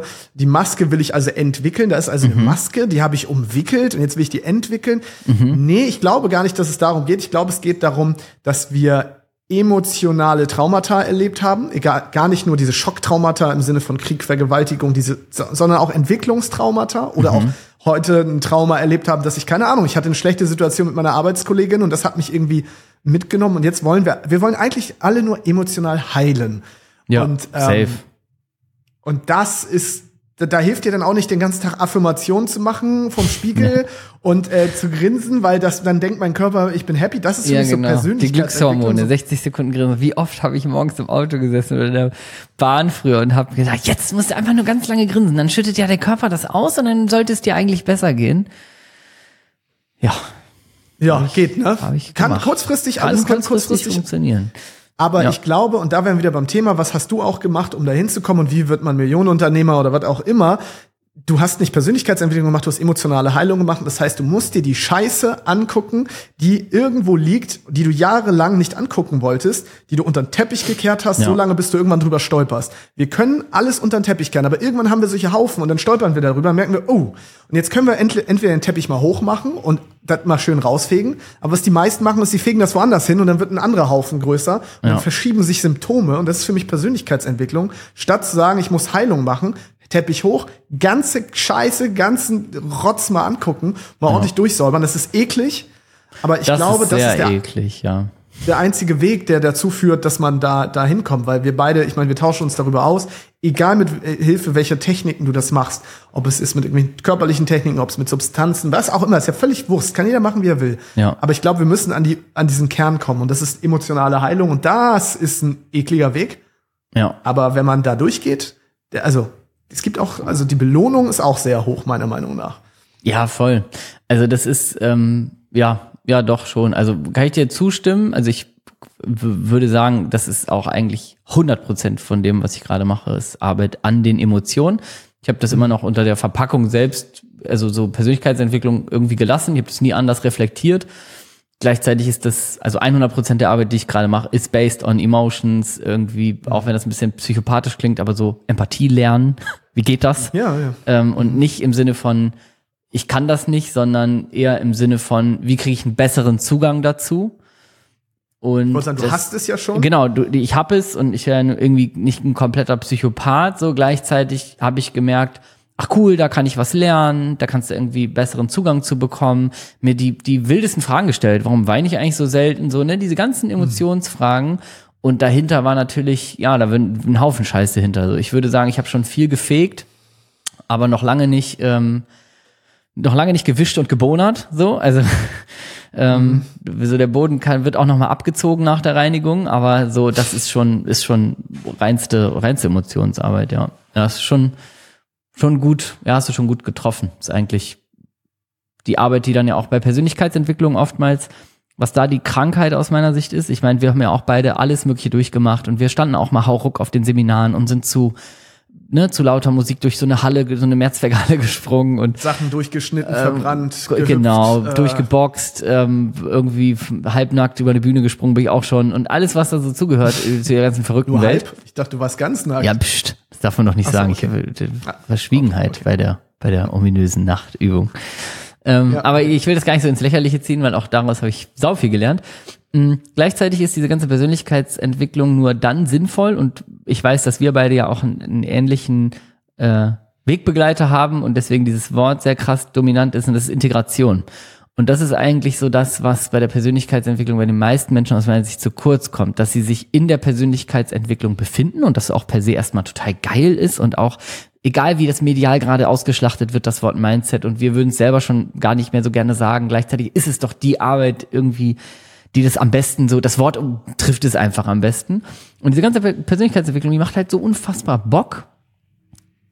Die meisten Menschen schaffen es aus meiner Sicht und ich bin da auch lange drin geblieben, dass ich mir gesagt habe, ja, das macht Spaß und ich habe jetzt den Glaubenssatz gesprengt und so weiter. Man übernimmt irgendwann auch dieses Vokabular der Persönlichkeitsentwicklung und merkt nicht, dass man vielleicht an der Oberfläche kratzt, was ja schon mal cool ist, was schon mal viele Menschen gar nicht tun. Man ist auf einem geilen Schritt. Weg, aber man kommt nicht rein, die Dinge, die man dann eigentlich aufarbeiten sollte, wirklich ins Leben zu integrieren, sondern dann jagt es das nächste Coaching, kommt das nächste Seminar und es ist ein reines Oberflächengekratze. Das fühlt sich halt nur manchmal nicht nach Oberfläche an, weil man dann kurz mal getriggert wird auf, ich hatte einen Mental Breakdown, ich habe mal geheult und so weiter und ich bin mal völlig, es ist alles aus mir heraus, nur wenn ich mir dann das Vokabular nehme und schnell da drüber lege, so nach dem Motto, ja, boah, da hat sich alles gelöst, ist ja oft mal so eine Formulierung, ne? Oder ähm, da habe ich einen Glaubenssatz gesprengt, das habe ich gespürt und so weiter. Das ist kurzzeitig okay, aber die meisten Leute gehen halt nicht weiter an diese kontinuierliche Arbeit, die du gerade sagst, dieses, diese, diese Emotionen wirklich in den Griff zu bekommen und langfristig zu heilen, weil da ist nicht mehr viel mit sexy Arbeit. Das ist irgendwie, das ist nicht schön. So, keine Ahnung. Also das letzte, was ich ja auch mit dir geteilt habe, wo ich irgendwie drei Tage ähm, alleine wandern äh, in der Eifel war, so da bin ich mit mir selbst wandern gewesen und ja, das einzig Schöne daran war die Natur. so, ansonsten habe ich das ja unter einem bestimmten Zweck gemacht, ähm, Emotionsarbeit, viel mit mir selber irgendwie gesprochen, geschrieben, beschäftigt und das war die im Grunde eher Hölle als Himmel.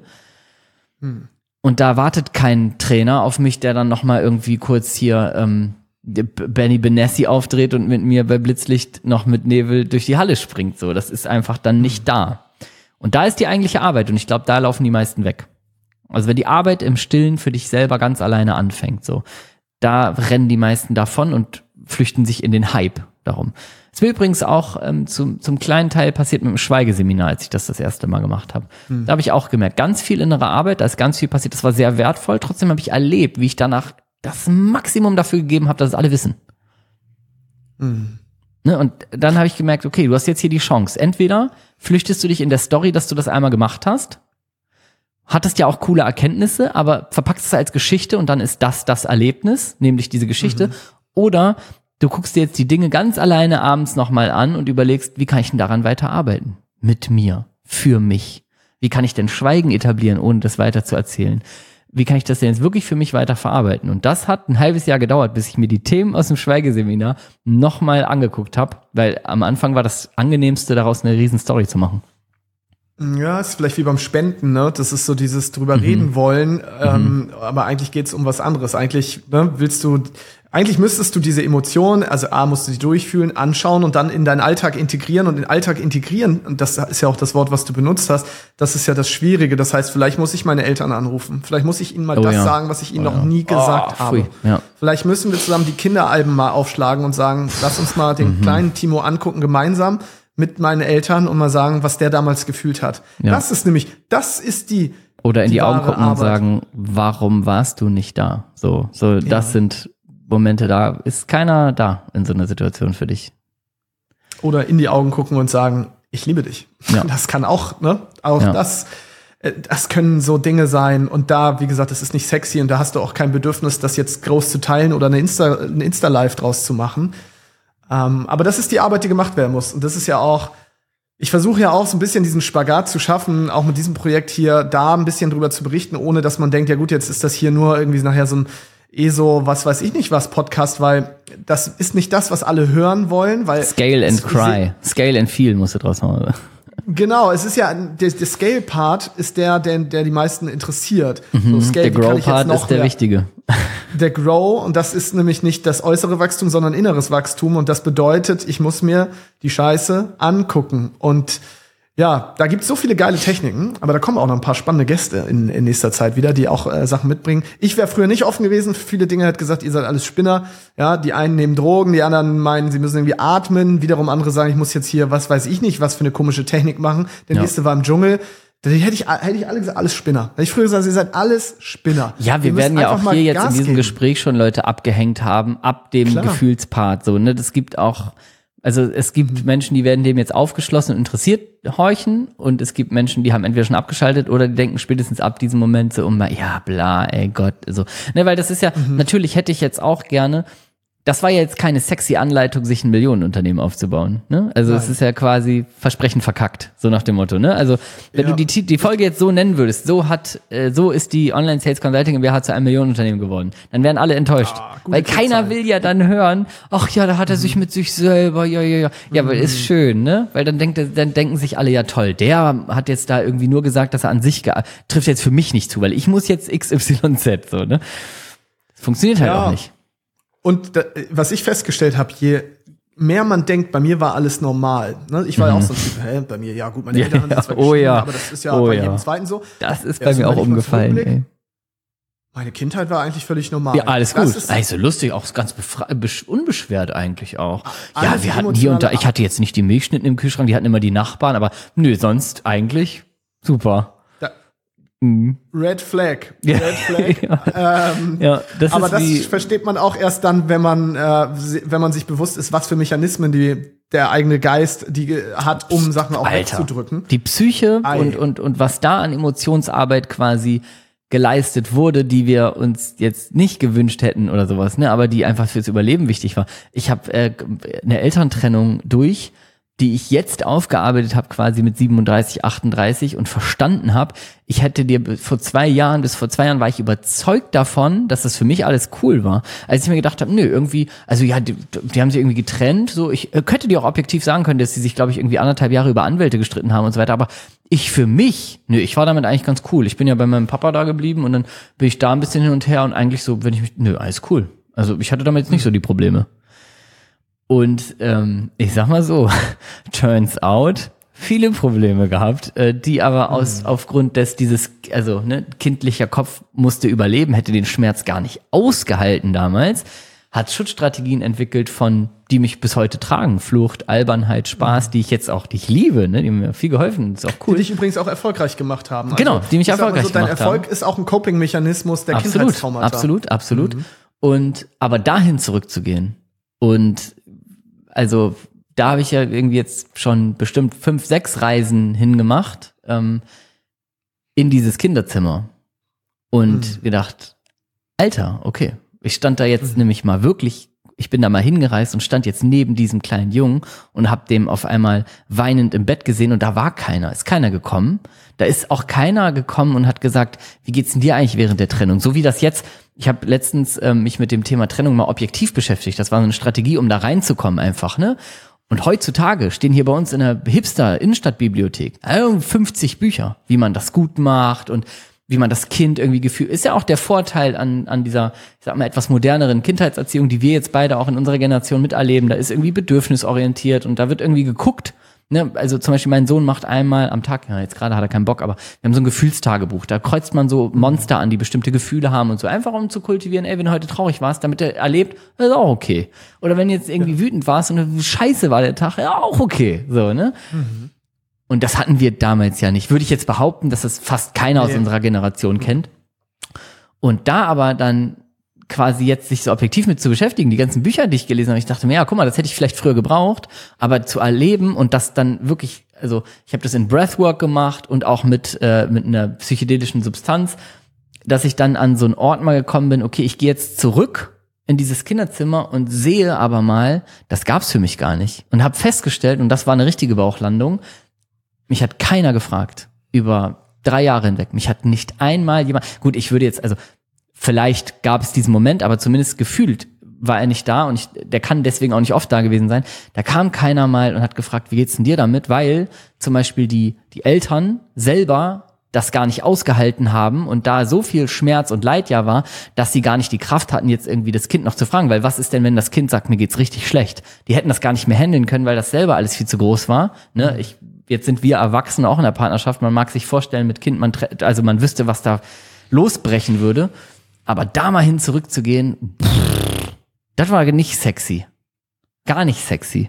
Aber auch da, und ich krieg die Mini-Biegung vielleicht zur Millionenunternehmen, ähm, auch da hinzugehen, hat mir ja wieder gezeigt, warum welche Systematiken und Strategien in meinem Kopf entstanden sind und warum ich vielleicht heute bei einer kleinen Sache auf eine bestimmte Art und Weise reagiere und äh, mit dem Frieden, den ich da machen kann, in dieser Emotion, kann ich meine Emotion heute besser verstehen, kann mit anderen zum Beispiel, und das ist ja auch wichtig, ich muss ja nicht sofort besser werden, aber es hilft ja, wenn ich zum Beispiel, keine Ahnung, in der Partnerschaft sage, ey, ich habe gerade erkannt irgendwie, warum ich ein gewisses Gefühl hier in der Partnerschaft gar nicht so raushauen kann, wie ich das gerne würde. Ich werde jetzt daran arbeiten, dass ich das vielleicht mal kann. Also die, der Status quo verändert sich jetzt quasi gar nicht, aber ich habe jetzt mal geteilt, dass ich herausbekommen habe, woran es liegt. Und dann kann ich irgendwie Verständnis schaffen. Und das findet sich sofort im Business auch wieder, weil da wartet ja direkt am nächsten Tag, jeden Tag im Business wartet ein Moment auf einen, wo man merkt, ah, man reagiert vielleicht. Und dann nimmt man das auf einmal wahr. Warum reagiere ich so? Warum bin ich so? Und das schleift dann wieder das Business, ne? So blank wir das ja auch immer sagen. Business ist Persönlichkeitsentwicklung, aber da ist die echte, die echte Arbeit, ey. Die liegt da in den, in den Saschas und Timo fünf Jahren im Kinderzimmer auf einmal. Weil, ja. weil, weil das Business eben genauso wie ein Kind auch der Spiegel des eigenen Verhaltens ist und dir Ja. aufzeigt, wo, wo sind deine Themen. Und selbst dann, jetzt wirst du dann vielleicht getriggert, aber du weißt immer noch nicht, wo kommt das her. Und wenn du das nicht weißt, dann wirst du das immer und immer wieder, wirst dich immer wieder so verhalten und fragst dich vielleicht hinterher, hm, warum habe ich mich da eigentlich so verhalten? Und deswegen ist diese emotionale Arbeit eben doch wichtig, weil nur dann kannst du das heilen. Ne? Ja. Nur dann kannst du es heilen. Und das ist halt, ja, heilen ist auch nicht super sexy. Nee, gar nicht. Es macht überhaupt gar keinen Spaß. Gar keinen Spaß. Nee. Also es ist auch, es sind auch keine Erfolgserlebnisse, für die man dann applaudiert. Ist dann vielleicht ein bisschen erleichternd mal kurz, aber dann wird's auch wieder eklig. Aber das ist, ähm, da liegt halt auch der Frieden und das ist auch eine ganz klare Business- und Selbstständigkeitskomponente. Da liegt dann der Frieden, ähm, weil wenn wir ein Business gründen, wenn wir uns selbstständig machen, dann suchen wir ja sehr offensichtlich irgendwie ein bestimmtes Leben. Wir wollen ja irgendwas sein und irgendwas aufbauen, was wir im normalen Leben nicht hatten und nicht geschafft haben. Das ist ja erstmal so vielleicht auch einer der Purposes so. Das heißt, eigentlich suche ich ja einen Weg, den Glaubenssatz zu kriegen, ich bin gut so wie ich bin. So, den, dem suchten wir ja alle nach. So, das kann ich jetzt da nicht sein, weil irgendwie ich bin für Größeres berufen, ich will mich selbstständig machen, ich will mich selbst verwirklichen. Dahinter steht eigentlich, also oftmals, wenn ich es jetzt ganz plakativ behaupten darf, steht dahinter, Mama und Papa sagt mir jetzt endlich, ihr seid stolz auf mich und ich habe alles toll gemacht. Mhm. So, ne? Das ist ja oftmals Sicher, so. ich bin geliebt, ich bin wertvoll. Genau, genau. So die, und dann machen, da würden viele das Business wieder zumachen. Ähm, ja. Das war jetzt überspitzt natürlich. Aber im mhm. Alltag als Selbstständige oder als Selbstständiger finde ich, kann man auch dadurch, durch, ich sag mal so eine, diese, diese Emotionsarbeit, im Business kriegt man dann irgendwann vielleicht auch diesen Part mal hin, ich bin gut so, wie ich bin zumindest. Nicht, ich bin genug, ist noch eine ganz andere Herausforderung, aber ich bin gut so, wie ich ticke, weil das zum Beispiel hatte ich auch immer. Ich bin halt, also so mein, mein ADHS-lastiges Wesen hat mich dazu geführt, dass früher in der Schule gesagt wurde, der hat ADHS, Konzentrationsschwierigkeiten, zweimal sitzen geblieben, nur Scheiße gebaut und so weiter. Aber es hat mich 100 Hobbys angefangen, immer wieder sofort. Alle haben immer gesagt, boah, du hast so Talent, das geht alles so schnell bei dir. Und dann habe ich aber sofort wieder aufgehört, weil ich keine Lust mehr hatte. Dann habe ich jedes Jahr, alle zwei Jahre spätestens einen Job gewechselt, habe sofort den, die Autoritäten, die da waren, immer sofort nicht mehr ernst genommen. Ich dachte, ich kann es alles besser und so.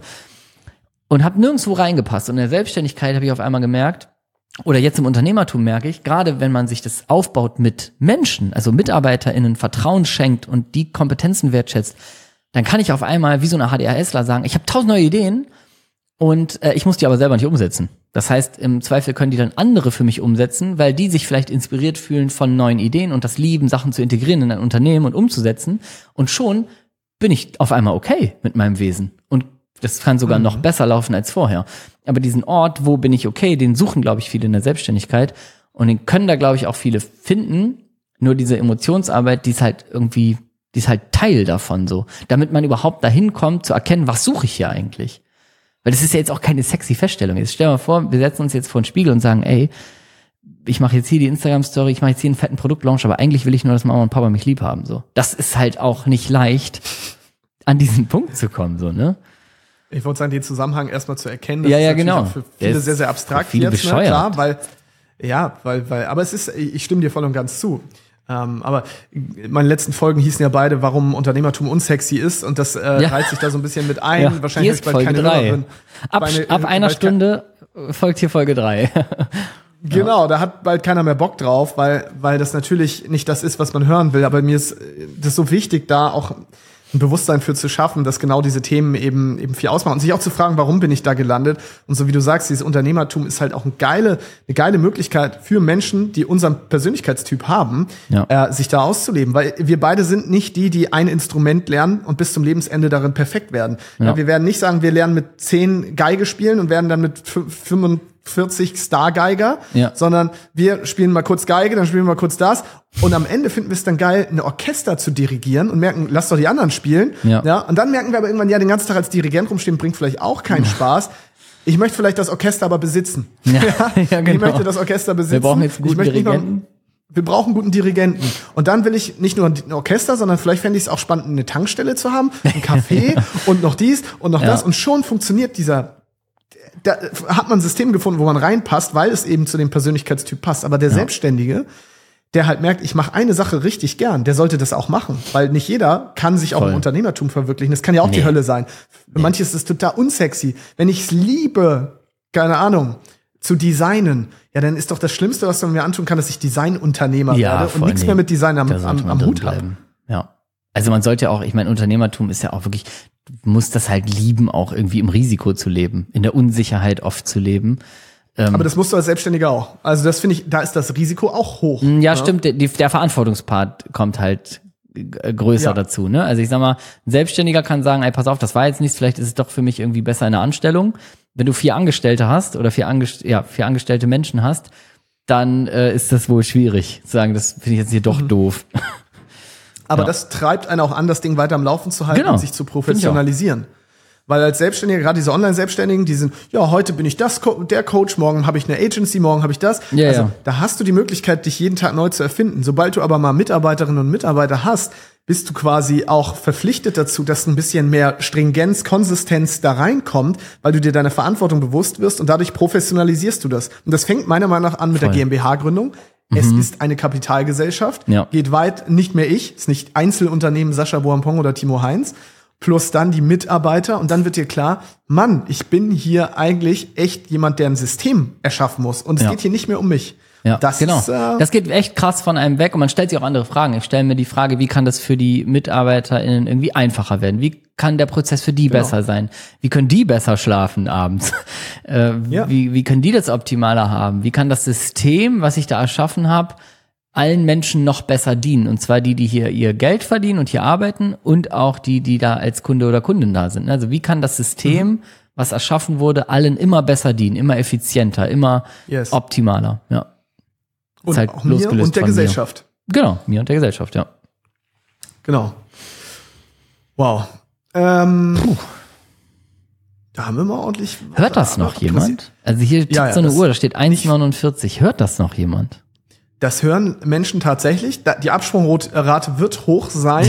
Aber interessanterweise ist es ja so, dass das auch ein Podcast ist, der nicht dafür bekannt ist, kurz und knackig auf den Punkt zu kommen, sondern Ja. das sind, glaube ich, wenn ich mir die anderen Folgen so angucke, die sind immer lang und dann gab's ja so mal Das mit ist- Robin drei Stunden. Und Das hier ist so eine Folge, wo sich ganz viele Leute sagen, ah ja, cool, ich bin jetzt da, das höre ich dann nachher weiter und nie wiederkommen.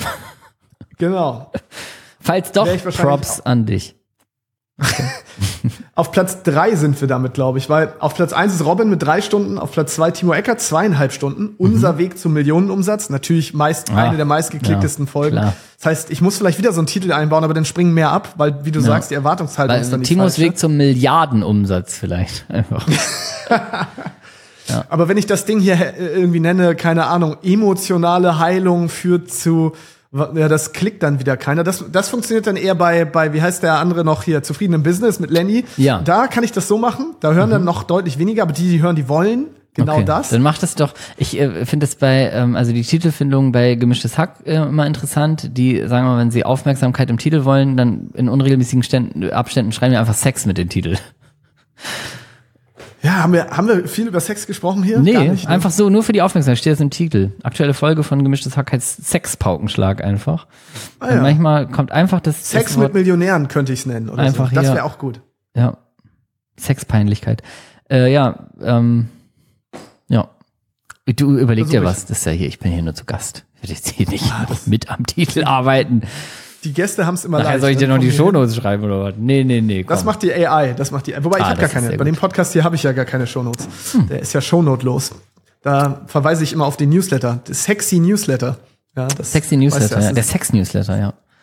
der Sex-Newsletter. Timo, noch irgendwas, was, was dir äh, am Herz liegt, wo du sagst, das muss noch gesagt werden, ist nicht gesagt worden. Sonst würde ich jetzt hier, glaube ich, langsam sagen, machen zu.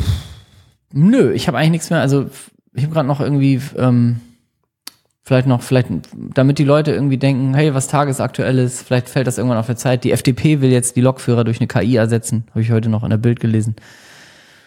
Das ist auch eine gute Reaktion auf den Streik. Ich meine, über den haben wir auch gesprochen. Lange her. Aber da könnte ich jetzt, da habe ich jetzt auch viel Meinung zu. Da könnte ich, also könnten wir durchaus wieder eine halbe Stunde drüber sprechen. Weil ich ja, wir müssen quasi aufpassen, dass wir so zum Ende kommen, ohne irgendwelche Randanekdoten, weil die machen immer so viel Genau. auf. Sonst, ähm, Die machen so viel auf. ja. Deswegen, also ich wünsche mir einfach, ich wünsche mir einfach nur, dass man vielleicht, wenn man bis hierhin gekommen ist, dass man die Folge mit irgendjemandem teilt, wo man denkt, die Person wird das vielleicht auch geil finden. Mhm. Nicht nur aus egoistischen Gründen, damit der Podcast mehr Reichweite bekommt, finde ich auch super. Aber ich, ich kann mir vorstellen, dass wenn man diese Folge hört, bis hierhin und noch dran geblieben ist, dann hat das ja irgendwas ausgelöst bei einem. Und vielleicht kennt man ja noch jemand anderes, wo man denkt, ey, ganz ehrlich, hier wurden mal Perspektiven aufgezeigt, die sind vielleicht ein bisschen weird teilweise, aber ich glaube, dir könnten diese Perspektiven auch helfen. Ja. Von daher wäre das für mich so ein Call to Action jetzt zum, zum Teilen, weil ich bin so ein richtiger. Hardcore-Podcast-Folgenteiler. Äh, wenn ich merke, so, ey, Ich weiß. und Ich meine, du weißt das. Ob du sie dann immer hörst, weiß ich Ja. nicht, aber doch äh, relativ. Ich höre alles, Gefühl, alles, was du mir du empfiehlst. hörst- ich bin dir ja hörig, das schon, weißt du doch. Du bist mir hörig, das ist der Vorteil. Und ähm, deswegen, ich glaube, Podcasting lebt auch von Teilen. Das ist kein Format, was man einfach so entdeckt. Deswegen teilen. Ansonsten, ich, eine Bewertung freue ich mich sowieso. Ähm, ach so, vielleicht, ich muss mir mal was vorlesen. Ich habe ja immer versprochen, ich lese was vor. Äh, ich lese jetzt keine Bewertung vor, aber bei der letzten, bei den letzten Folgen, warum Unternehmertum unsexy ist, da gab es Feedback über Spotify, da kann man ja unten reinschreiben, wie du weißt, Timo. Hat jemand reingeschrieben, du Hurensohn, beende diesen scheiß Podcast. Ja, das lösche ich dann, wenn das. Aber das kommt bei diesem Podcast nicht vor. Ja, das glaub ich. Wir sind ja hier nicht beim Online-Sales-Podcast. Ey! Ey. Sondern hier schreiben die Leute auch echt nette Sachen rein. Und Was das lese ich so? jetzt auch vor, weil ich das immer verspreche. Philipp Zimmer hat geschrieben, äh, bei Warum Unternehmertum unsexy ist. Wie recht du hast, Sascha, vielen Dank für deinen unglaublichen Input. Er bereichert mich immer wirklich sehr. Herzliche Mm. Grüße aus Augsburg, Philipp. Danke, das ist natürlich Philipp. Balsam für meine Seele. Schön gesagt, Philipp. Jerome hat geschrieben, Jerome Erler, danke für deine wunderbaren Inputs, höre fast jede Folge an. Bezüglich Eigenwerbung, ach so, ich habe gesagt, ja, wenn man hier so einen Kommentar schreibt, kann man ja auch Eigenwerbung machen. Also ich würde das so machen. Ja. Beziehungsweise be bezüglich Eigenwerbung haben wir super viele erfolgreiche Unternehmerinnen im Coaching, die genau diese Sinnkrise haben. Dein Newsletter ist abonniert. Also ich glaube, was Philipp da, äh, nee, was Jerome damit sagen möchte, ist, wenn man diese Sinnkrisen hat, soll man zu ihm ins Coaching kommen. Jerome Erler, keine Ahnung, einfach mal googeln. Vielleicht lohnt es sich da ins Coaching zu gehen. Kann ich nichts zu Jerome, sagen. werden wir dich mal durchstalken. Hey, wollen wir sagen. Und zur Not in der nächsten Folge noch mal eine Warnung. Achtung, Scam. Achtung, Scam, ja. Aber du, äh, ich habe es ja einfach nur vorgelesen. Ich kann nicht meine Hand dafür ins Feuer legen. Jerome, alles Gute. Biete da nichts an. Genau. Timo, Sehr möchtest du noch Werbung machen? Nö, nö, nö, kein Bedarf.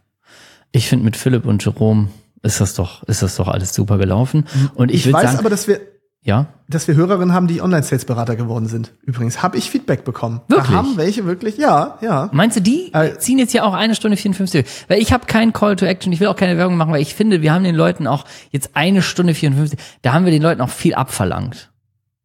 Ja, äh, gerade in der heutigen Zeit. Also das stimmt.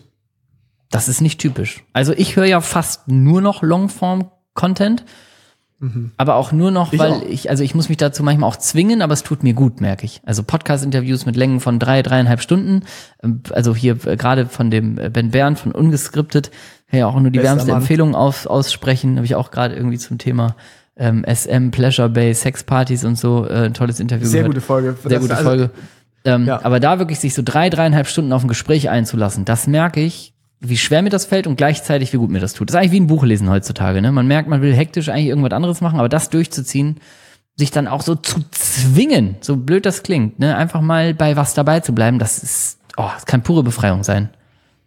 Und ist eine Unternehmereigenschaft, meiner Meinung nach. Das ist eine Unternehmereigenschaft. Dranbleiben. Ne? Nicht die kurze Befriedigung, sondern ne? Nee. Also Belohnungsverzögerung und so weiter. Also könnten wir jetzt wieder. Aber ich wollte ihn, äh, ich wollte ja zumachen. Deswegen, Timo, ich danke dir. Ich hätte Coitus nicht gedacht, dass- interruptus. Coitus interruptus ist keine sichere Verhütungsmethode, Disclaimer an der Stelle. Und äh, Ja. auch wenn das manche erzählen. Und äh, ja, Timo, ich danke dir. Ich hätte nicht gedacht, dass es in die Richtung hier geht, dass wir so viele Abbiegungen nehmen, aber Ich es auch war eine nicht. Folge, die ich genossen habe. Dito. Ähm, die, die gewürzt war mit, äh, ich sag mal, mit Humor, aber auch mit Tiefgründigkeit, die ich gar nicht erwartet hätte teilweise. Also nicht von dir, sondern generell von unserem Gespräch, von unserer Dynamik hier. Von unserem, uns lass mal beiden. kurz Podcast machen. Feeling. Genau. Was vorhin so Jetzt aufkam. ist 12.01 Uhr. eins. Ich habe um 13 Uhr auch schon wieder den nächsten Podcast-Termin. äh, nicht. Ja, herzlichen Nee, Glückwunsch. Ich wollte schon wieder zwischen antworten. Ich habe um 13 Uhr den nächsten Termin, aber der hat nichts mit, mit Podcast zu tun. Gut. Wir kümmern das uns jetzt um die auch. nächste staatliche Zertifizierung. Guck mal, bald ist, also bald sind wir quasi vielleicht schon echt eine komplett staat. Vielleicht sind, werden wir bald verstaatlicht. Ja, vielleicht Es könnte passieren. Ich arbeite am IHK-Ausbildungsberuf. Ähm, On- dann haben wir es geschafft. Online-Sales-Berater. Ja. Gut, ich muss zur Berufsschule. Ich habe Ja. heute gleich, ich habe gleich Einwandbehandlung. Ich auch. So. Noch schnell vorher einen Ja. Durstlöscher und eine neue Schachtel Laggi kaufen und dann geht's Oh, ab auf herrlich. den Pausenhof von der Berufsschule. Und für 1,50 Euro Bei Backwerk noch, gekauft ne, noch. ne, ne, so ein belegtes Schnitzelbrötchen. Ja. Ja. Ja. ja. sehr geil. Finde ich Geil. cool. Oh, oh, scheiße, Berichtsheft habe ich nicht geschrieben. Ich muss Ah. mal. Timo, So, tschüss. erstmal. Erstmal.